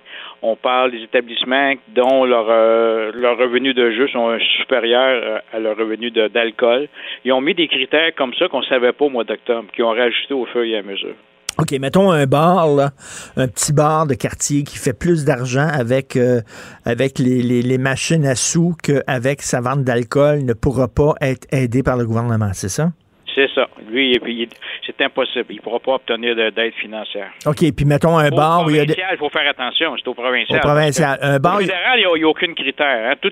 tous les établissements qui payent leur permis, qui ont pignon sur rue, tout ça, sont accessibles aux aides financières, sauf au Québec. Puis là, les bars où il y a des danseuses nues puis des danseurs nus, vous n'avez pas le droit à une aide financière. Ça, c'est sûr. Ça, reste indiqué encore. Les gens, les MRC, ont reçu un mémo là-dessus euh, au début octobre. OK. C'est-tu légal d'avoir euh, des danseuses nues puis des danseurs nus dans un bar ou c'est illégal? Euh, Non, c'est légal. Les gens payent leur permis. Ils payent leur permis d'alcool. En- ensuite, ils payent leur permis de spectacle. Ils payent tous les droits aussi. Hein. Euh, c'est des commerces qui, euh, qui sont tout à fait lé- légaux. Ben oui, parce que là, il y a de des gens qui peuvent dire pourquoi on aiderait les, les, les bars de temps plus. Mais c'est-tu légal ou pas? Si vous êtes contre les, les bars de temps plus, ben on va les fermer.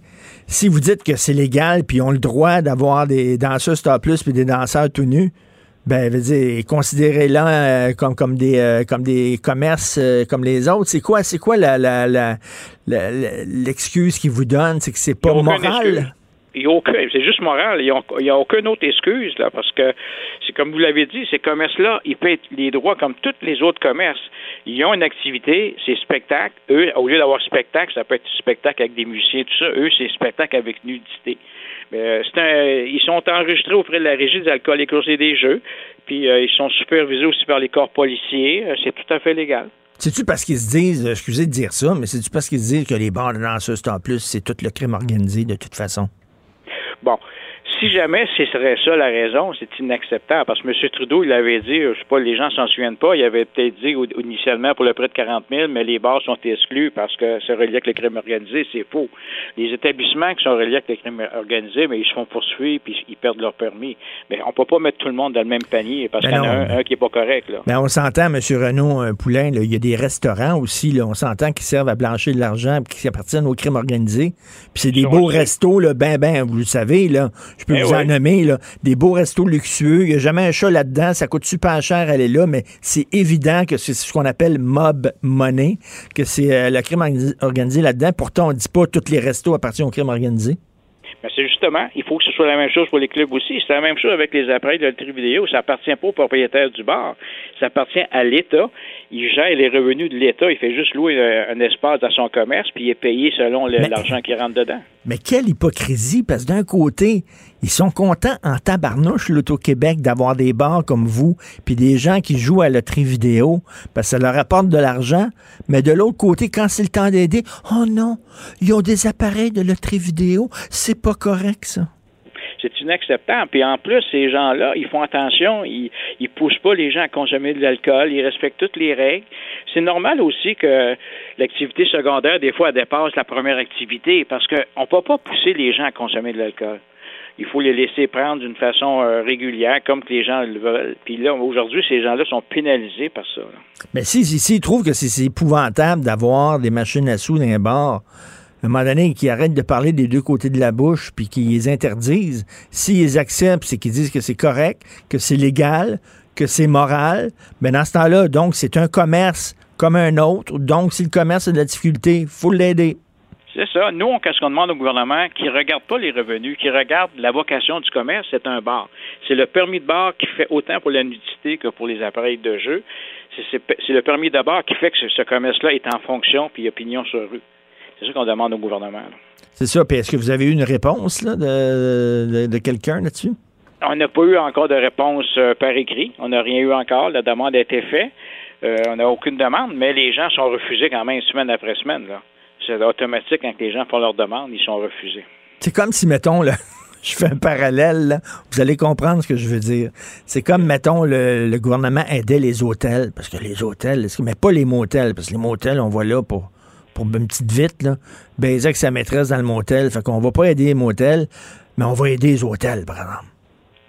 Ben, c'est ça que c'est- dangereux quand on commence dans cette voie-là. Ah, Ça, ça va être quoi par après? Ben, on va vous le dire, moi, ça va. Ben, on va pas aider les, les restaurants où ils vendent de la viande, c'est pas correct. On va aider seulement les restaurants végétariens. C'est justement.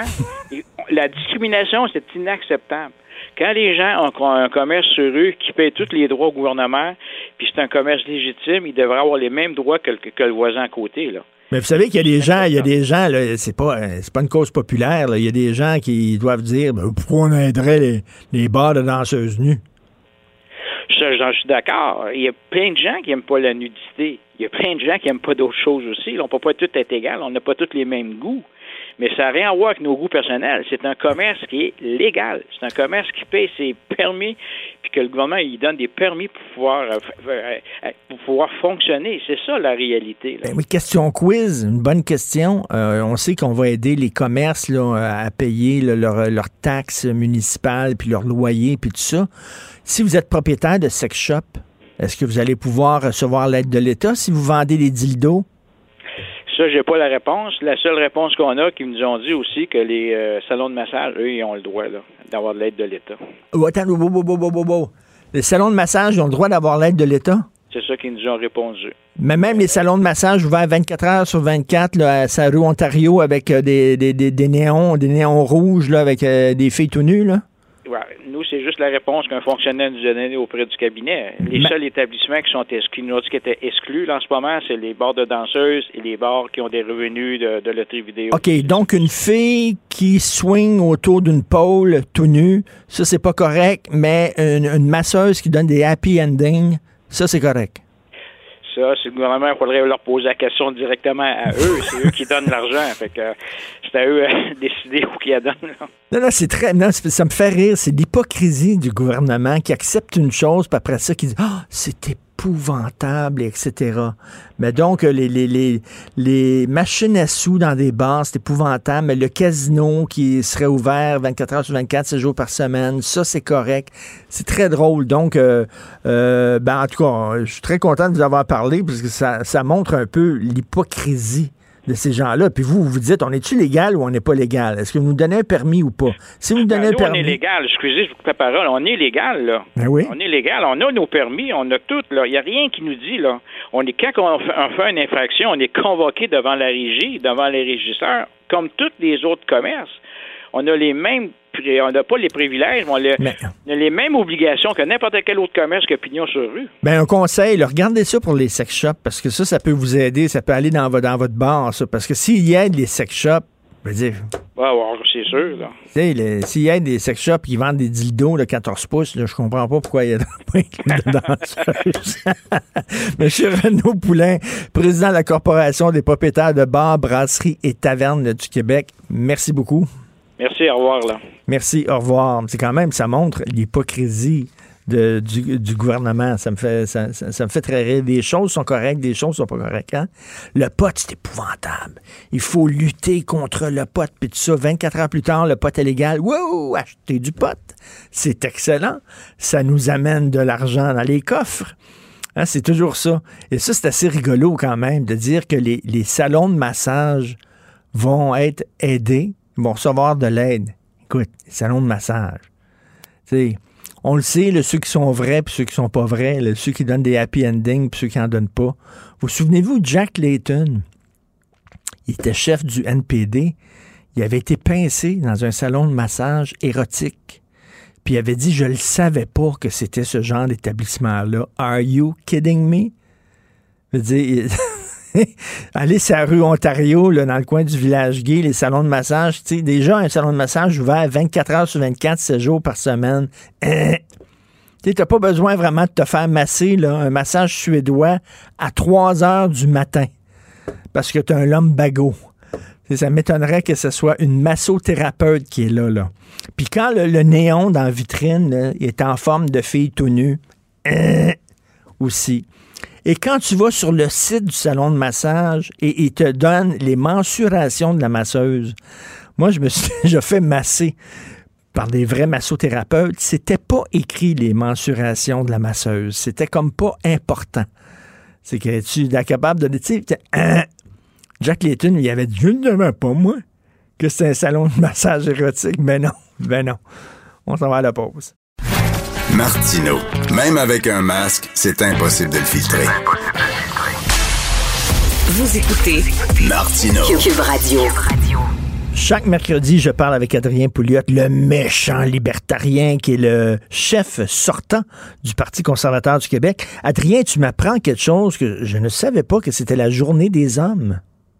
En fait, c'était pas aujourd'hui, euh, c'était la semaine dernière, la journée des hommes. Euh, C'est vrai? Qu'est-ce que tu as fait, toi, pour célébrer la journée des hommes? Ah, je euh, me suis, je, me suis flagellé parce que je me suis flagellé sur la place publique parce que je- je- j'ai demandé pardon.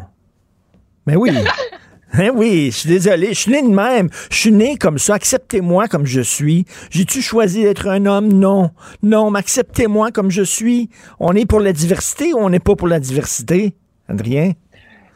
Non, mais c'est bon, tu sais, parce que euh, moi, moi, évidemment, tu sais, quand on pense à la journée des hommes, on pense, en tout cas, moi, je pense à mon père, tu sais, puis je regarde mon père.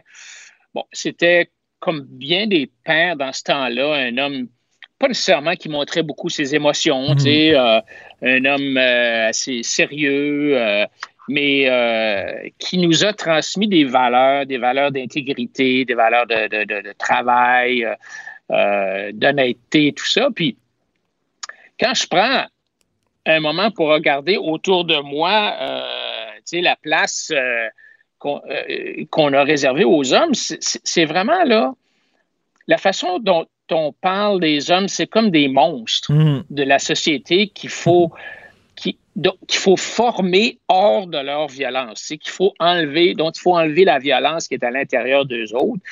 Et euh, c'est tellement pas ça, tu sais. quand je regarde mes parents, mon, père, moi, moi, un homme qui, qui embrasse sa masculinité, je trouve qu'il n'y a rien de honteux puis de toxique à ça.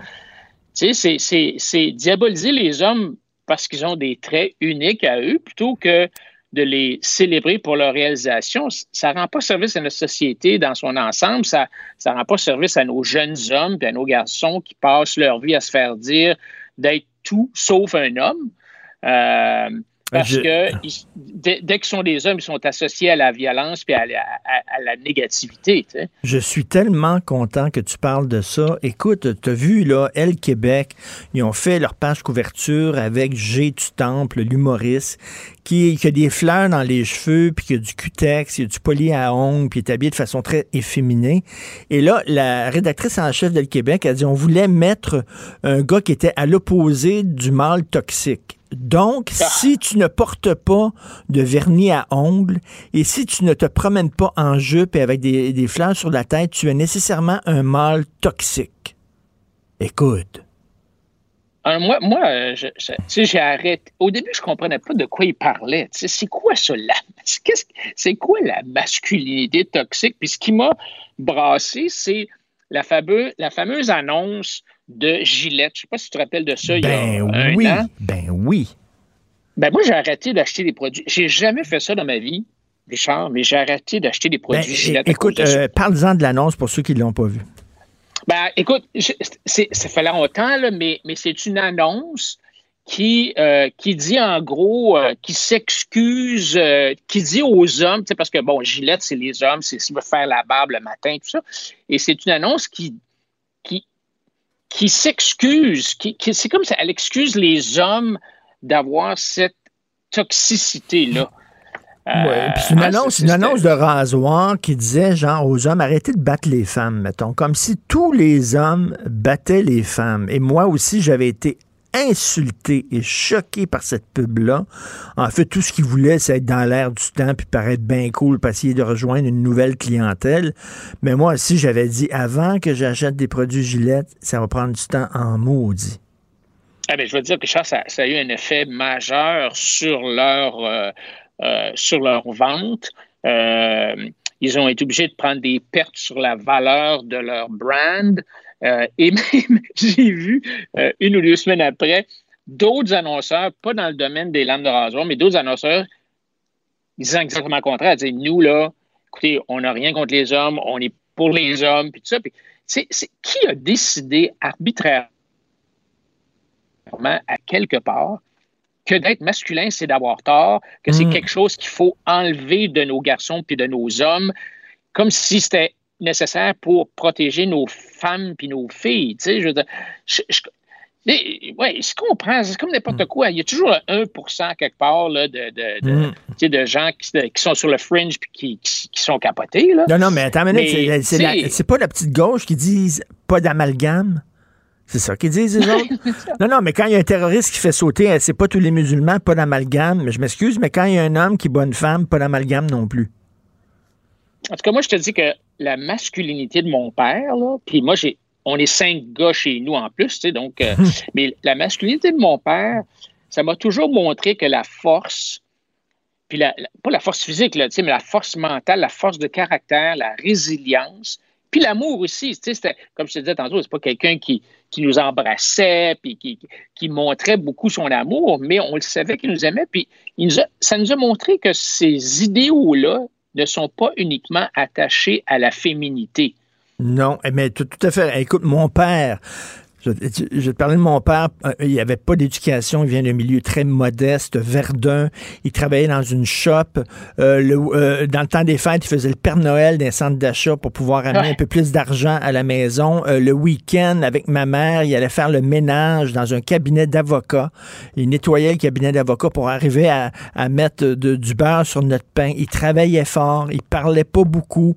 Il nous aimait beaucoup. C'est une autre façon de démontrer son amour aussi. Puis, tu sais, c'est correct j'avais pas besoin d'un père qui me donnait des bisous à tout bout de champ, là, veux dire, non plus. C'est une autre façon de. Tu as tellement raison de célébrer ces hommes-là. Puis tu sais, Christy, là, les ponts qui ont été construits, les gratte-ciels qui ont été construits, c'est des hommes aussi, là. Oui, les mines, euh, les, tous les travaux, euh, tous les travaux manuels dangereux, euh, de, de qu'on a eu là, des années, euh, toute la révolution industrielle, tout ça. je ne veux pas enlever la contribution des femmes. Là, pendant la guerre, par exemple, les hommes sont allés au front, les femmes sont allées dans les usines. C'est pas une question de. C'est pas parce qu'on dit qu'on doit célébrer les hommes qu'on dit qu'il ne faut pas célébrer les femmes. Mm-hmm. Tu me comprends? Je veux dire, c'est. Non, non, mais c'est sûr. Mais, ben, ben, euh, je partage ton inquiétude. Moi, j'ai un gars de 12 ans, puis je me dis, tu sais, il va vivre, il va grandir comment? Il va avoir honte d'être un gars? Oui, c'est ça. Euh, et, cet amour-là que nos, qu'on a eu de nos parents, euh, on, on, on, a vu que c'était pas un amour nécessairement que Dieu, il nous couvrait pas de bisous, là, mais on, on, le voyait qu'il aimait notre mère dans ben les regards. Euh, dans, c'était pas nécessaire des petites cartes. Bon, il achetait une carte de fête, mais c'était toutes des petites affaires. C'était pas des affaires extravagantes. Et, l'autre chose aussi, c'est que dans mon père, en tout cas, il, était euh, euh, sans dire qu'il était sévère, mais quand on faisait un mauvais coup, là, on le savait, tu sais, puis contrairement à ce qu'on fait aujourd'hui, il nous couvait pas. On n'était hmm. pas, c'était pas des pères poules. Hmm. C'était euh, tu sais, oui, bravo, tu as bien fait. Euh, mais tu aurais pu faire mieux. si tu as eu 70% euh, dans ton bulletin, ben, tu aurais pu faire mieux que ça. Là, alors qu'aujourd'hui, on dit Oh, bravo, c'est donc beau. On n'est jamais capable de dire à nos enfants que Ouais, c'est correct ton affaire, mais ça aurait pu être mieux. Mais il faut, il faut le faire, ça. Il faut le il faut le dire à nos, enfants. En tout cas, moi, c'est une fête. J'ai été un peu surpris d'apprendre ça, que c'était euh, la journée internationale des, euh, des hommes, euh, je pense que c'était jeudi la semaine dernière ou c'était le 19 novembre. Ben écoute, bien euh, fait. J'ai pas, moi, j'ai rien vu dans la presse, je sais pas, dans le Journal de Montréal. je sais pas si tu as vu quelque chose. Ben on, est, on, est, on est privilégiés, en plus, on est hétérosexuels, les Blancs. Fait que, écoute, on est le trou de cul du monde, comme on dit. écoute, il faut que tu nous parles du vaccin, parce que là, on apprend que le Canada, là, on traîne de la patte dans la distribution du vaccin on fait dur, hein. Je veux dire, euh, quand je regarde aux États-Unis, puis je pense, je me demande si c'est pas à toi que j'ai parlé de ça il y a deux, trois semaines. J'ai trouvé dans la dans, euh, sur le site web de, qui est un peu les annonces classées du gouvernement fédéral quand ils cherchent du monde, tu sais, les, postes ouverts. Là. Il y a trois semaines, il y avait un poste ouvert qui était un poste de leader. Donc, le chef de file, comme le patron du département informatique qui va gérer le, programme informatique qui va gérer, qui va s'occuper de la distribution du vaccin. OK? Il y a hmm. trois semaines. Il y a trois semaines. Il y a trois semaines, là. c'est ça, là. J'ai vu ça comme le, 7 novembre. Hey, wow, là. Tu sais, ça fait comme six mois aux États-Unis qu'ils ont nommé un général 5 étoiles pour distribuer le vaccin. Et là, on apprend, eh ben là, on a trois, tu sais, on a trois vaccins maintenant, puis il va en avoir d'autres. Et là, on apprend que, ah ben, regardons ça, ils vont commencer à distribuer le vaccin la semaine prochaine au Texas. Écoute, c'est quand même incroyable, tu sais. Euh, bon, c'est un peu un test, là, tu sais, mais, mais le général a dit, écoutez, moi, là, si vous me donnez le vaccin le jour 1, quand, quand la FDA va donner le feu vert le jour 1, Il a dit le jour 2, là, je vais en avoir distribué du vaccin. Là, je vois. Puis lui, il s'attend à distribuer 20 millions de doses d'ici euh, d'ici la fin décembre. Ça veut dire que 20 millions de doses, là, t'as un mot, t'as dit paquet de gens qui sont en santé, qui sont exposés, ou même des personnes âgées qui l'ont reçu. Alors qu'au au Canada et au Québec, c'est silence total. Mais silence total. On, écoute, on pose, euh, c'est le fédéral qui va euh, vraiment diriger ça. Là. Ben, c'est ben, ben, un mélange. Oui, c'est ça. Le, fédéral, le, provincial. le, provincial. va le distribuer, puis le fédéral va l'acheter, va s'approvisionner. Mais en mm. tout cas, euh, on, pose des questions à Justin Trudeau, puis il ouvre, il répond pas. Il manque de transparence totale. Ben, complètement. Et, tu sais, je veux dire, le gouvernement fédéral qui n'est même pas capable de gérer un système de paye. Euh, le gouvernement provincial qui n'est pas capable de gérer des, euh, des, immeubles euh, dans lesquels on loge des aînés. Tu penses-tu vraiment que. Ben, D'ailleurs, je ne suis pas surpris là, parce que déjà, Trudeau, M. Trudeau nous a dit ben là, ça va aller, je sais pas trop, janvier, février, mars, là, on vague dans l'inconnu, on nage dans l'inconnu. Je pense qu'il va nommer quelqu'un, là. M. Legault nous a dit on est prêt, on est prêt. Oui, OK, on est prêt. Euh, ils sont allés chercher un ancien euh, sous-ministre qui était rendu, je ne sais plus trop où, au transport, puis ils l'ont ramené à la santé pour qu'il s'occupe de ça. Mais c'est quand même assez complexe. Quand tu ben regardes la chaîne, la chaîne d'approvisionnement en alimentation, par exemple, regarde comment est-ce que c'est incroyable, la chaîne d'alimentation, d'approvisionnement en alimentation on, transporte de la crème glacée, euh, des produits congelés, des produits frais, euh, des canettes, toutes sortes d'affaires. Puis ça se rend tu sais, chez Métro, on pense pas à ça. Puis moi, là, quand on achète une laitue, là, on pense-tu à. Mm, mm. Hey, attends un peu, là, elle vient d'où la laitue? Puis mm. quand est-ce qu'elle a été? Tu sais, t'as des, des, fraises qui arrivent de Californie, là, puis qui sont encore bien belles, bien. c'est tout un. Alors, le privé, lui, est habitué de gérer des choses comme ça. Est-ce qu'on va se servir du privé? Est-ce qu'on va se servir des pharmacies? CVS aux États-Unis, ils ont annoncé qu'il y avait, euh, je ne sais plus combien de milliers de pharmacies qui vont euh, inoculer les gens, qui vont, qui vont, qui vont donner le virus mais tu comprends au pas. Québec. Est-ce que, comprends pas, Est-ce que Jean Coutu va le faire? Euh, est-ce que Pharmaprix va le faire? On sait pas, on n'entend rien. On tu comprends pas? de ce qui se passe. Ben non, mais l'entreprise privée, c'est là pour le profit. C'est pas là pour le bien-être du monde. C'est sûr qu'il y a des ah, gens qui se disent, là, sauf que si on a eu un vaccin si rapidement, la première fois dans l'histoire de l'humanité qu'on a eu un vaccin si rapidement, c'est parce qu'il y a des entreprises qui voulaient faire de l'argent. C'est ça. Puis c'est tant mieux. sais, on réalise pas d'ailleurs, hein, tu parles de ça, l'affaire du vaccin, c'est vraiment un miracle. Hein. C'est un miracle que ça, ça se soit fait aussi vite. Euh, normalement, euh, rappelle-toi au début, là, euh, M. Arruda, puis le docteur Fauci aux États-Unis, puis nous disent Ah, ça va prendre deux ans, au moins 18 mois, puis peut-être, on se situe, puis peut-être ça ne marchera pas, peut-être ça va être efficace. Le docteur Fauci disait Oh mon Dieu, si c'est efficace à 50, 60% ça va être un miracle. Écoute, on parle de ça 95 et, et pourquoi? Parce que l'entreprise privée va faire un profit. Deuxièmement, le gouvernement s'est tassé aux États-Unis, ils, ont vraiment là, ils, ont laissé les gens faire. Ils ont même aidé, je te dirais, en, enlevant de la bureaucratie. Euh, le gouvernement fédéral a vraiment encouragé la FDA à, à, baisser les barrières, la, bureaucratie, tout ça, pour que ça puisse se faire plus vite. Et on a eu un vaccin à un temps record au niveau mondial. Ça ne s'est jamais si vite, fait si vite que ça. Euh, alors, c'est vraiment.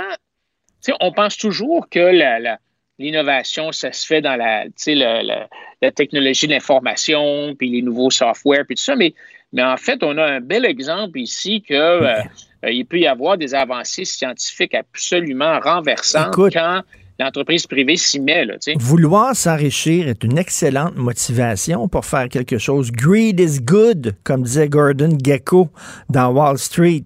C'est certain qu'ils vont faire plein d'argent, Pfeiffer, et alors, tant mieux. Oui, puis tu sais, souvent on dit Ah, les capitalistes, c'est tous des individualistes qui pensent rien qu'à eux autres. Mais de fait, c'est pas vrai parce que Pfizer ou Moderna ou Johnson Johnson, comment est-ce qu'ils vont faire de l'argent? C'est en réfléchissant à comment ils peuvent aider le monde. comment est-ce qu'ils peuvent t'aider, toi, mm. Richard, si tu as mal à la tête, attends un peu, là. On va essayer de trouver une pilule qui pourrait aider Richard quand il y a une migraine. Mhm. Puis si on réussit, ben coudon, euh, il, va, il va acheter notre pilule, puis on va faire un profit, mais lui, il va être content. Et c'est ce qu'on appelle un win-win situation. C'est ça. Eh ben, tu sais, dans la mesure où c'est pas des monopoles, là, je- tu sais, évidemment, il faut que ça soit, il faut qu'il y ait- y de la concurrence. Il faut pas que le gouvernement euh, mette des barrières à l'entrée tellement hautes que finalement, ça protège les, les- joueurs qui sont déjà là, puis ça empêche des nouveaux joueurs d'entrer. Là, c'est un des problèmes qu'on a dans, en Amérique du Nord, c'est qu'on protège beaucoup les, les gens qui sont en place, puis on est met toutes sortes de réglementations qui coûtent cher puis qui empêchent l'innovation. Mais dans un, dans un monde où il y a de l'innovation, de la concurrence, euh, c'est ça que les gens font. Ils cherchent constamment à rendre service aux gens. Pense à Bill Gates. Ben oui. OK, Bill Gates, là, quand il a inventé le software Word, écoute, moi, là, tu sais, ça me, donne, ça me dérange pas de donner à Bill Gates une semaine de salaire par année pour avoir, ben, peut-être une semaine, c'est beaucoup, là, mais mettons, deux, trois jours de salaire par année à Bill Gates pour acheter son, son logiciel Word, là. Pour moi, ça, tu sais, et des millions et des millions de personnes, le logiciel Office, tu sais, PowerPoint, euh, Word, email, tout ça, ça a augmenté notre productivité, ça a baissé les coûts. Ben oui, ça me dérange pas de, ça me dérange pas de donner 1 ou 2 ou 3% de l'épargne que Et j'ai c'est ça, réalisée, et, et c'est ça, l'épargne de temps. et c'est ça le capitalisme, ça se base sur l'être humain. L'être humain, il va faire quelque chose s'il y a une motivation. C'est une motivation personnelle. L'être humain, quelque part, est profondément égoïste, mais l'égoïsme, ça veut pas dire que ça va à l'encontre du bien-être collectif. Tu fais quelque chose pour t'enrichir personnellement et ça aide la société. Donc, euh, tout le monde est gagnant. Effectivement, merci beaucoup, Adrien. Puis, je, écoute, la semaine prochaine, on parle de la Oui. course au leadership qu'il y a dans ton parti.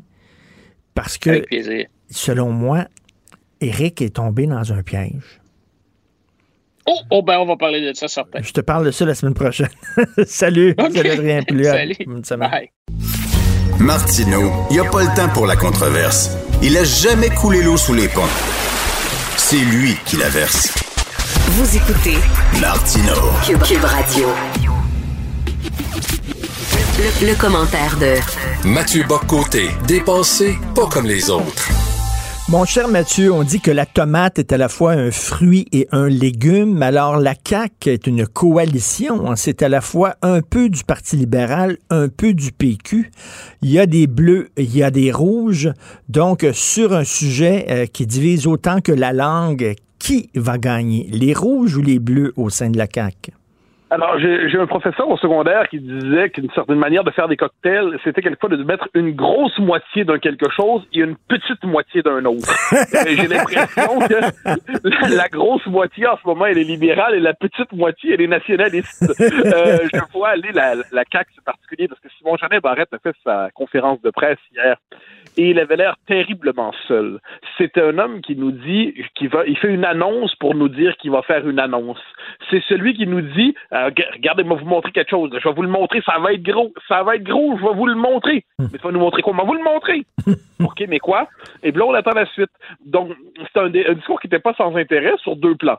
C'est-à-dire, il rappelait l'histoire du combat francophone en Amérique, au Québec, ce qui est très bien. Euh, la perspective historique, c'est nécessaire en politique. Il rappelait aussi un nécessaire euh, juste diagnostic pour parler de la situation du français. Hein, ça fait 15 ans, 20 ans qu'on nous explique. En fait, ça fait depuis la commission Larose qu'on nous raconte que ça va bien. Et là, maintenant, c'est plus possible de faire semblant. Donc, au moins, c'est le pari de la lucidité. Quand vient le temps d'agir, euh, alors là, tout est reporté au retour des fêtes. Mais le, débat ne fonctionnera, ne prendra que lorsqu'on aura des propositions sur la table. Et ce que l'on sent, à moins que je me trompe, c'est qu'il y a des tensions à la CAQ entre d'un côté Ben l'aile justement venue du Parti libéral, pour qui toute forme de politique linguistique affirmée, eh ben c'est une politique xénophobe, repliée sur soi-même, fermée à l'anglais, fermée à la mondialisation. Et Simon Jean Barrette qui devient aujourd'hui le symbole dans son parti du courant nationaliste. Et François Legault, là-dedans, est dans une position difficile. Parce que François Legault, c'est un ancien péquiste, mais c'est un péquiste de l'époque de la paix linguistique. Il faut se rappeler ces affaires-là. Il arrive en politique fin des années 90, début 2000, je ne me trompe pas. Et François Legault nous dit, euh, à, l'époque, il le pense encore, que la loi 101, elle fonctionne. La loi 101 a fait son travail. La loi 101 a fait le boulot. Donc, ça se peut qu'il y ait des ajustements techniques à faire, mais globalement, le dispositif juridique pour assurer la protection du français au Québec, il est là. Et manifestement, François Legault peine à se mettre à jour sur, rappelons ça, la situation nouvelle, euh, très bien documentée par quelqu'un dont on a souvent parlé à l'émission, Frédéric Lacroix, dans son livre euh, Pourquoi la loi 101 est un échec. Et là, on voit la situation. La loi 101 a eu une portée jusqu'aux années 90, milieu des années 90, fin 90 en fait, globalement jusqu'à l'échec référendaire. Ensuite, elle commence à perdre de sa dynamique, elle perd de, son élan, elle perd de son mordant, et aujourd'hui, c'est un gruyère dont il ne reste que les trous. Et là, on se retrouve donc avec une espèce de, de gouvernement du Québec qui, dans les faits, est un État euh, bilingue, mais qui prétend encore être un État francophone. Et pour moi, il y a deux, en fait, trois exemples qui marquent ça terriblement. Le premier, c'est que dans les faits, quand on interagit avec l'État québécois, ça peut être en français ou en anglais. L'anglais n'est pas réservé à la minorité historique anglaise qui a ses droits. Euh, n'importe qui peut fonctionner en anglais avec l'État québécois, donc le français est optionnel avec l'État québécois. On pourrait le prendre, mais c'est pas obligatoire. Deuxième élément, on le voit avec Dawson, qui pour moi est assez révélateur, puis plus largement la question du cégep, les deux s'imbriquent. Dès qu'on quitte le circuit de la socialisation francophone obligatoire au secondaire, un nombre significatif de nouveaux arrivants file vers l'anglais comme s'il était enfin délivré du poids des francophones. D'ailleurs, Dawson, fréquentation, d'abord des allophones, ensuite des anglophones mmh. et enfin des francophones. Ah, c'est quand même révélateur. troisième élément qui pour moi n'est pas un détail, je l'évoquais en chronique ce matin, les conférences de presse du gouvernement du Québec, cette étrange et nouvelle manie de tout faire ça en bilingue, euh, ou à tout le moins de la, euh, alors moi, je me dis un instant. Là, si l'État québécois est, sérieux dans son rapport aux Français, il devrait faire ses conférences de presse en français. Que les questions des journalistes anglais viennent ensuite en anglais, très bien, mais l'État du Québec répond en français. Euh, je ne vois pas pourquoi on institutionnaliserait le bilinguisme juste comme à la communication de l'État au quotidien. Là, ça ne marche plus. Donc, je pense que la CAQ, si elle veut agir, puis on croit qu'elle veut agir, hein, c'est la question, est-ce qu'elle, jusqu'où va-t-elle agir, cela dit, elle doit être, avoir le courage de transgresser à la fois l'illusion de la paix linguistique, qui n'est que le masque de notre régression, et surtout de franchir euh, les obstacles qui viendront avec les injures et ainsi de suite, mais ce sont des injures inévitables lorsqu'on agit. Hein. Camille Lorrain s'est fait comparer à Hitler, à Goebbels, et ainsi de suite. Eh bien, je pense qu'il faut être capable d'endurer des sales injures, des sales insultes si on veut être capable d'agir sur la langue. Écoute, il y a une chanson très méconnue et oubliée de Beau Dommage qui s'intitule Marie Chantal. Et c'est l'histoire d'un homme pauvre qui parle à une fille riche. Et voici ce qu'il dit. Euh, tu me dis, j'étais dans la peau. Franchement, je m'en fais pas trop. C'est le genre de tatouage qui part bien vite au lavage. Et là, on va voir si le nationalisme est un tatouage qui part au lavage à la CAQ. Ben moi, je, ben c'est une bonne question, hein. c'est une excellente question, parce que François Legault, quel arbitrage il doit faire là-dedans? Moi, je, ne doute pas. On peut être sévère envers François Legault, on peut avoir des, des moments d'exaspération contre lui, mais globalement, il nous a délivré du, du règne euh, libéral. Euh, il a fait la loi 21, c'est pas un détail. Il tient tête sur la question du racisme systémique, bien qu'on aimerait qu'il se contente pas d'une résistance passive, mais qu'il contre-attaque. Tout ça est très bien. Mais là, il y a un moment de vérité. C'est la question du français. Euh, puis on le sait que situation est tragique. La monte, la question linguistique, on la voit remonter à un point tel que même les libéraux à Ottawa sont obligés de faire semblant que ça, c'est important pour eux. C'est quand même assez fascinant. Là. Même les libéraux d'Ottawa commencent à se préoccuper du, du statut du français. Là, François Legault doit, me semble-t-il, demeurer ce qu'il a cherché à être depuis son élection, c'est être dans le rôle du chef national, qui ça, euh, c'est pas, pas un radical, François Legault. On s'attend pas à ce qu'il propose la politique de Mario Beaulieu, Françoas Legault. Mais on s'attend à ce qu'il fasse une politique qui ne soit pas faite pour plaire à son aile libérale. Et pour l'instant, on a l'impression qu'il y a une tension. Puis je crois que les, les péquistes eux-mêmes, euh, je pense que c'était, euh, ben, c'était Paul Saint-Pierre Plamondon qui notait à, à, Québec il y a quelques semaines. Il notait l'écart de plus en plus visible entre Jolin Barrette et le reste de son parti. Ben oui. Est-ce que Simon Jolin Barrette est d'accord en ce moment avec l'agrandissement de Dawson?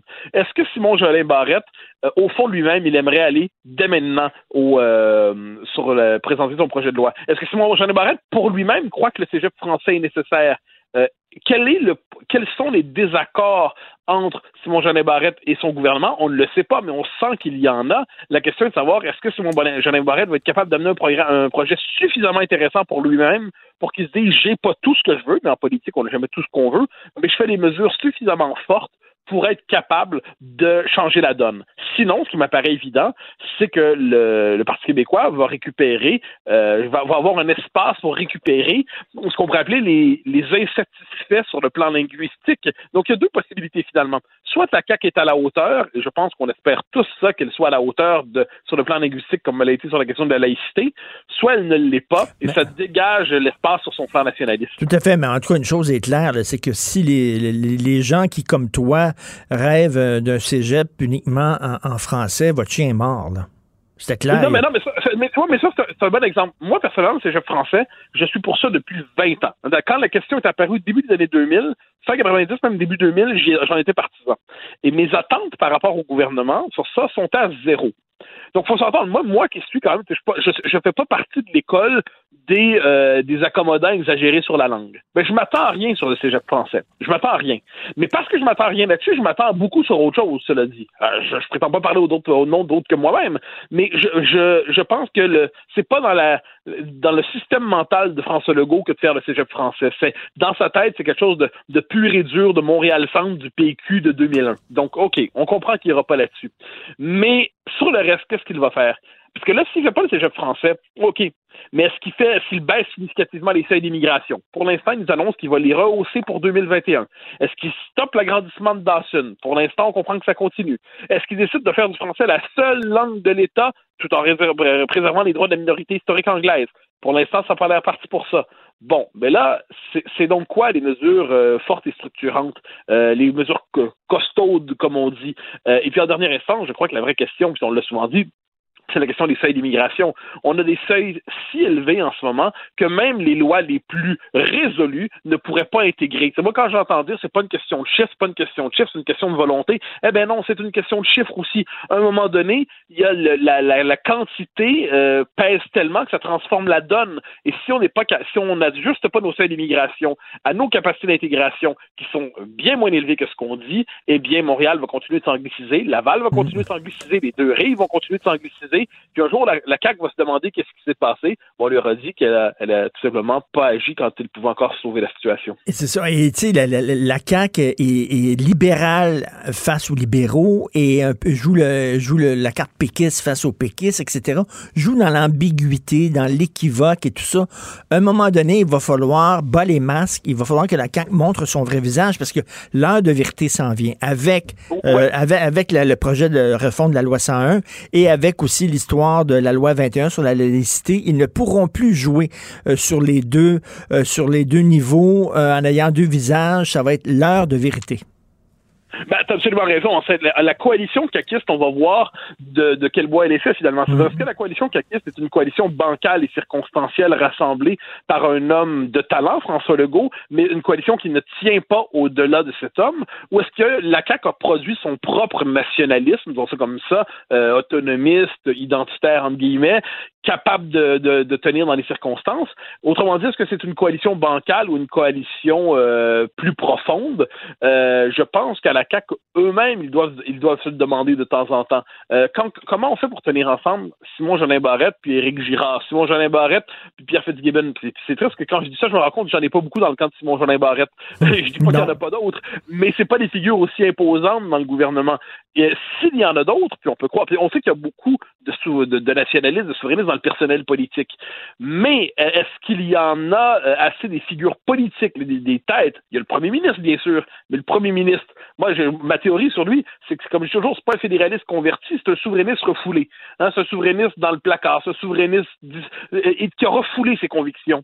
Bon, mais à, à certains moments donné, dans une situation qui est la question linguistique, qui est la question qui touche à l'existence même du peuple québécois, c'est dans ces moments-là qu'il faut faire remonter à la surface une bonne partie de ses convictions ou de ses sentiments. Est-ce que François Legault pense en ce moment qu'avec les gestes qu'il pose, le Québec va être encore un pays français dans 50 euh, ans, dans 100 ans? S'il en est convaincu, je me questionnerai sur sa lucidité. je ne m'interdis pas de penser qu'il peut, euh, qu'il peut changer d'avis.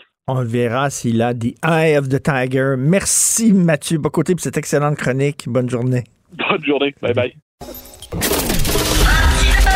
Martino, souvent imité, mais jamais égalé. Vous écoutez Martino. Cube, Cube Radio. C'est l'ami Vincent Dessureau qui, qui vient. Tu me déçois, Vincent. Comment ça? Mais voyons donc.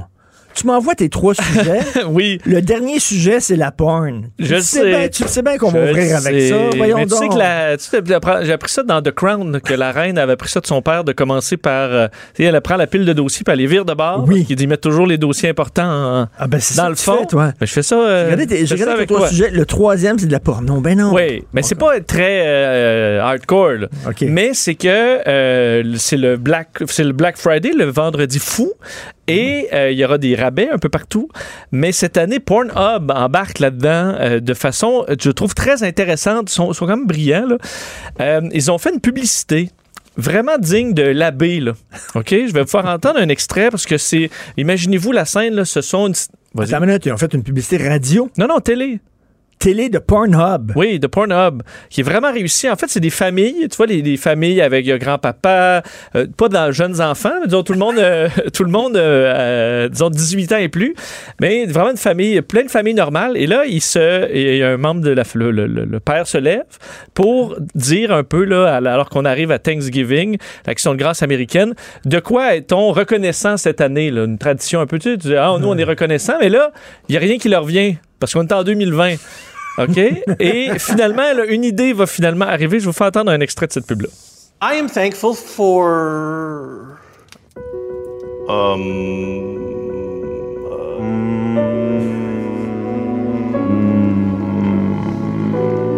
After a year like this, it might be hard to find something to be thankful for. Whew, um, Fortunately, this Black Friday you'll have one. Pornhub Premium Lifetime Membership? Pornhub Premium Lifetime Membership. Cheers! Alors, vous comprenez que vient l'idée. Attends, mais là, c'est diffusé où, ça? Il y a plein de réseaux qui n'ont pas, qui ont pas Écoute, là, la publicité, ça venait de YouTube. Je sais pas à quel point ils l'ont diffusé ou à quel endroit. C'est diffusé, c'est sorti il y a quelques heures à peine. Mais c'est vraiment bien fait. là. Le, le visuel est vraiment digne d'une grande publicité du temps des fêtes. Et ce qu'on annonce, c'est donc le euh, Pornhub Lifetime Membership. C'est-à-dire que tu peux être membre à vie de Pornhub pour 200 dollars. À partir donc pour euh, du 26 200 novembre. dollars puis tu peux à payer ton porn. Il faut comprendre qu'il y a, euh, c'est p- il y a un nombre limité de, à 200 Et ensuite, ça va monter de 25 jusqu'à atteindre 500. Mais, mais Euh, qu'est-ce que tu as quand tu payes? Parce que moi, euh, gratuitement, je- Ben, ça, c'est une, très, c'est une très bonne il y question. Il y, a tout ce qu'on veut. C'est une très bonne question. Ce que je lisais, parce que je suis vraiment pas le plus au courant, Richard, de tout ça, mais c'est tu as accès à des vidéos premium et entre autres pour toi qui es équipé de réalité virtuelle, tu auras accès à beaucoup plus de vidéos pour ton casque, entre autres de réalité virtuelle avec euh, le, le- d'être t'es membre premium et donc euh, ça te permet à vie d'avoir accès à ce service-là alors qu'il a normalement 10 dollars par mois. Alors pour 200 dollars, quelqu'un qui est abonné et que ça lui coûte 100 dollars par année, il rentabilise ça en deux ans. Alors une promotion du Black Friday vraiment C'est intéressante. comme le- le- les top, top, top modèles sont dans le premium. Ouais, ou des fois, je pense qu'il y a une vidéo euh, gratuite qui s'arrête à un moment, puis là, faut euh, faut que tu sois premium. Pour... Alors, vous pourrez vous soulager pour l'éternité, Richard. Écoute, euh, j'avais tantôt là, un, un gars qui parlait au nom des propriétaires de, de Bata Plus. Oui. Puis ils n'ont pas le droit à l'aide de l'État. Il dit, bon, on est un commerce, on est un commerce légal, c'est pas illégal, C'est vrai. on a un permis, pourquoi on n'aurait pas le droit? Et là, je lui posé la question, j'ai dit, c'est une bonne question, ça. Les, les, les sex shops, ceux qui vendent des dildos, est-ce qu'ils ont le droit de l'aide de l'État ou on dit, ah non, Ben, je vois pas pourquoi il y en... Pourquoi pas? Ils auraient pas droit. D'ailleurs, c'est un peu ce que je trouve intéressant chez Pornhub, c'est qu'ils essaient justement d'enlever un peu le, le, le, le, le, malaise. Parce qu'ils font entre autres le gala, là, qui va d'ailleurs, ils ont dévoilé Ouais, les nominations il y on a quelques on jours. est légal. On est légal. euh, on est une industrie qui a pas. Évidemment, il y a des angles négatifs à toute cette industrie de la porno, puis à des gens qui peuvent être accros à la porno sur Internet, mais euh, c'est légal. On peut être accro à bien d'autres affaires aussi. Oui.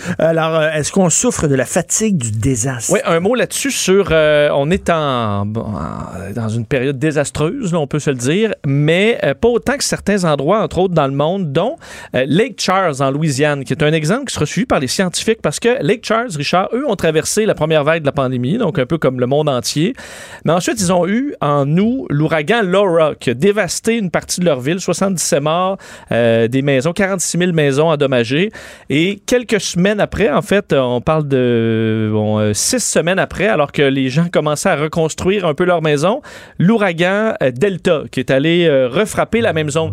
Alors, on étudie ce qu'on appelle la fatigue du désastre, c'est-à-dire euh, qu'à un certain moment, quand viennent coup sur coup, un peu comme les vagues de la pandémie actuelle, on vient avec un épuisement généralisé, puis une- on dit une- un épuisement émotionnel qui fait que euh, c'est difficile rendu là, et on le voit un peu avec le gouvernement, essayer de mobiliser les troupes, là, dire aux gens, OK, il faut, faut faire ci, il faut faire ça, il faut s'en sortir, préparez-vous. C'est à terre. On n'est plus capable de relever ces gens-là. Alors, on va étudier les, euh, la population de cette ville-là, entre autres, et des gens en Californie qui, à travers la pandémie, ont eu à traverser des incendies, de sorte qu'ils doivent se gérer le fait, OK, on s'en va dans un refuge, tous ensemble, on risque de pogner la COVID, ou on reste chez nous, on risque d'être détruit par le feu. Euh, donc, tout ça euh, va être étudié par un groupe de chercheurs. L'objectif étant que les gouvernements puissent planifier euh, de façon spécifique leur façon de, de gérer les désastres selon la fatigue. répétition, À répétition. Donc, si on arrive à une troisième vague, par exemple, de la Ah, COVID, oui. mais qu'on puisse être plus habile. Tu sais, des fois, on dit, moi, monsieur Legault, oui. là, il, nous, il nous intéresse plus, c'est long, les points de Non, presse. non, mais c'est vrai, on le voit, la première vague, on était là, oui, oui, oui. Deuxième vague, déjà, on était affaiblis, on était cœurés, on veut danser à Rosemère, tout ça. Troisième vague, Ben, on imagine-toi que tout le monde se fait vacciner. Nous, on attend jusqu'en avril, mais on est épuisé. Il faudra trouver une façon d'aller nous chercher pour pas qu'on abandonne. Il semble qu'il y en a certains qui disent, ben, gars, advienne que pourra. Euh, alors, aller chercher le monde, va falloir que bon. ça soit un des défis euh, du futur. Toi qui es toujours là, dans, à l'affût de l'actualité internationale, tout le temps sur Internet et tout ça, qu'est-ce qui arrive avec les feux en Californie? Ils ont maîtrisé ou quoi? Euh, ouais, ça là, je pense que la saison est euh, saison des feux est pas mal terminé. terminée. euh, Mais euh, c'est- ils sont en sécheresse depuis si longtemps, la Californie, que ça peut revenir. Tu veux nous parler des festins dans la Rome antique? Hey, dossier de CNN qui m'a fasciné, Richard, sur les festins glorieux et extravagants de la Rome Parce antique. que bon, on a tous lu Astérix, ils sont tous couchés avec des grappes de raisin dans la bouche et tout. Là. Eh ben, on est exactement là euh, dans les raconter quelques détails qui sortent de différents livres sur les festins de la Rome antique qui ont été donc euh, rapatriés dans ce dossier-là que j'ai trouvé fascinant. Donc les gens de la haute classe à Rome, gars, on peut se mettre un peu d'ambiance? OK, alors la haute classe voyait à cette époque-là, Richard, manger, c'est l'acte suprême de la civilisation et des gens civilisés, la célébration de la vie, OK? La OK. démonstration ultime que tu es riche aussi. Est-ce qu'ils mangeaient couchés pour vrai? Manger coucher les hommes, euh, couchés sur des chaises longues, une main qui tienne leur tête, puis l'autre main qui prend des morceaux, coupés OK. par les esclaves. L'objectif étant de- d'être capable d'en rentrer plus. Parce que c'est ça le défi. Vu que manger, c'est vraiment le symbole de la richesse, il faut que tu manges sans cesse. Alors oui, sur le ventre, on comprend que, écoute, on serait-tu bien après un gros, tu sais, un buffet, là, manger un peu sur ton dessert sur le ventre. C'est ce qu'il faisait. Et également, allait se faire vomir entre les services. C'était coutume Hein? à ce moment-là d'aller se faire vomir avec une plume. Tu allais dans une petite pièce. Je quitte la table. Le vomitorium. Ouais, vomitorium, tu te rentres une plume d'oiseau oh, oh, et là, tu vomis. Et là, t'allais manger encore. Ouais, en laissant, euh, on dit ton messe aux, euh, aux domestiques et aux esclaves qui vont nettoyer ça. Quelques recettes, euh, bon, Richard, entre autres, on utilisait une espèce de jus de poisson fermenté, comme la sauce de poisson là, qu'on utilise pour un peu le umami. Également, donc, sanglier, faisan et tout ça, euh, des coquillages, langue de flamant rose, délicatesse de l'époque. On faisait également des ragoûts de langue de perroquet. Il fallait décimer des, des populations pas possibles de perroquets pour Ben, voyons avoir un- une fricassée de, de langue et des tétines de truie. Ça, j'ai jamais... Euh, je pense qu'on va manger pas mal beaucoup de parties du cochon, mais jamais les tétines de truie. Tout est bon dans le cochon. Ben, c'est ça. Alors, les La tétines... tétine de J'ai truie. jamais, euh, j'ai jamais goûté à ça. Euh, et également, dans ce qu'on apprenait le piss-pot, dans le pot de pisse, pour aller uriner alors qu'on est directement à la table. Alors, les esclaves amenaient ça. Et tout ce qu'on ne mangeait pas on- ou, ou qui tombe à terre, on ne doit jamais le ramasser parce que c'est signe de mort.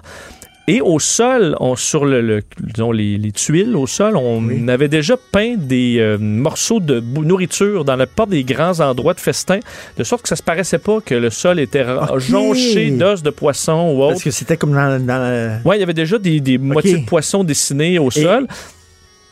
Et euh, ça durait des heures, donc tout ça. Et on pouvait péter à table. Euh, c'est pas une joke tant que tu voulais parce que c'était vu comme ça allait tuer de garder les pets. On dit un gars propre, garde pas ça dedans.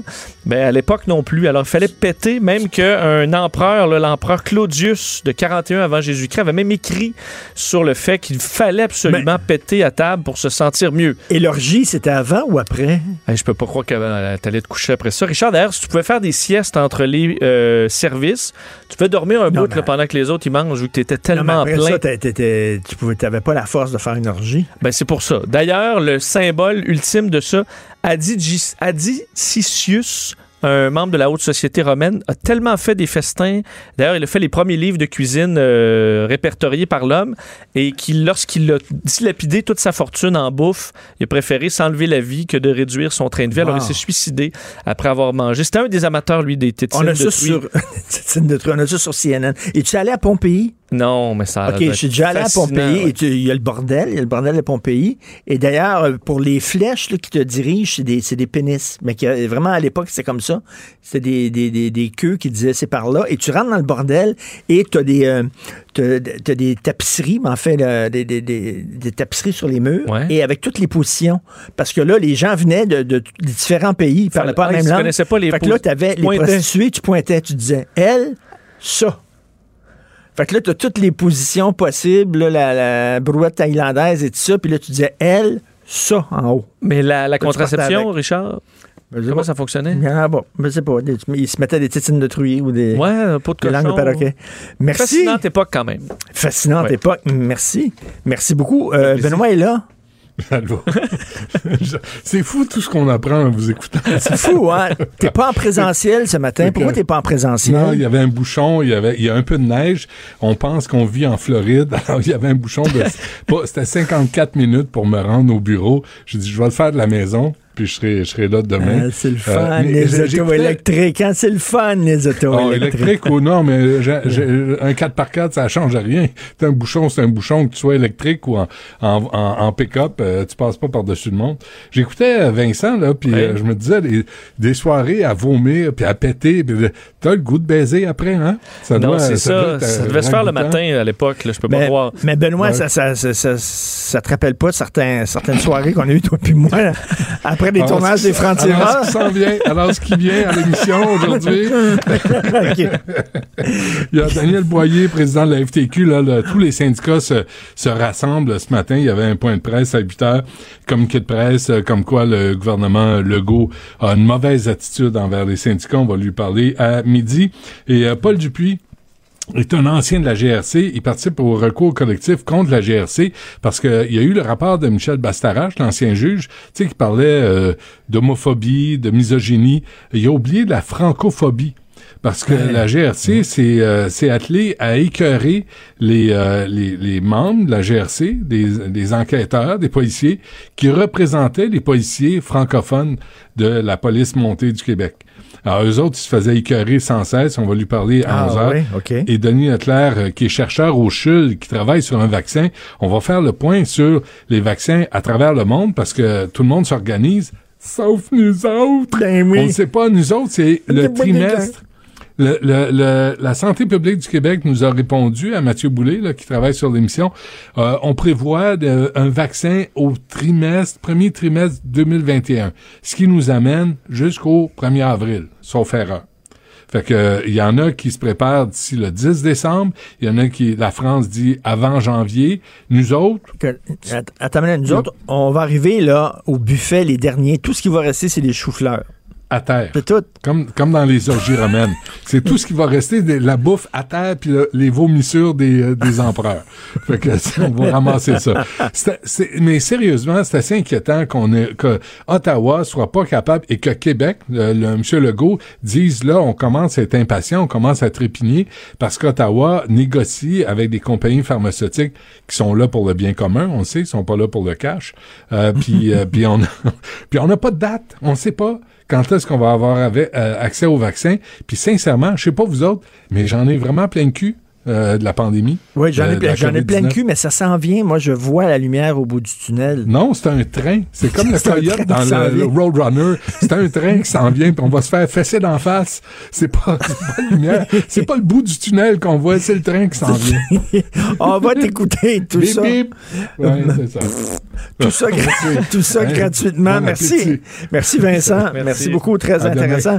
Euh, merci beaucoup à trois personnes excellentes avec qui je fais Hugo Veilleux à la recherche, Maude Boutet à la recherche aussi, Achille Le Moinet qu'on adore à la console, à la réalisation. On se reparle demain à 8h. Bye. Cube Radio.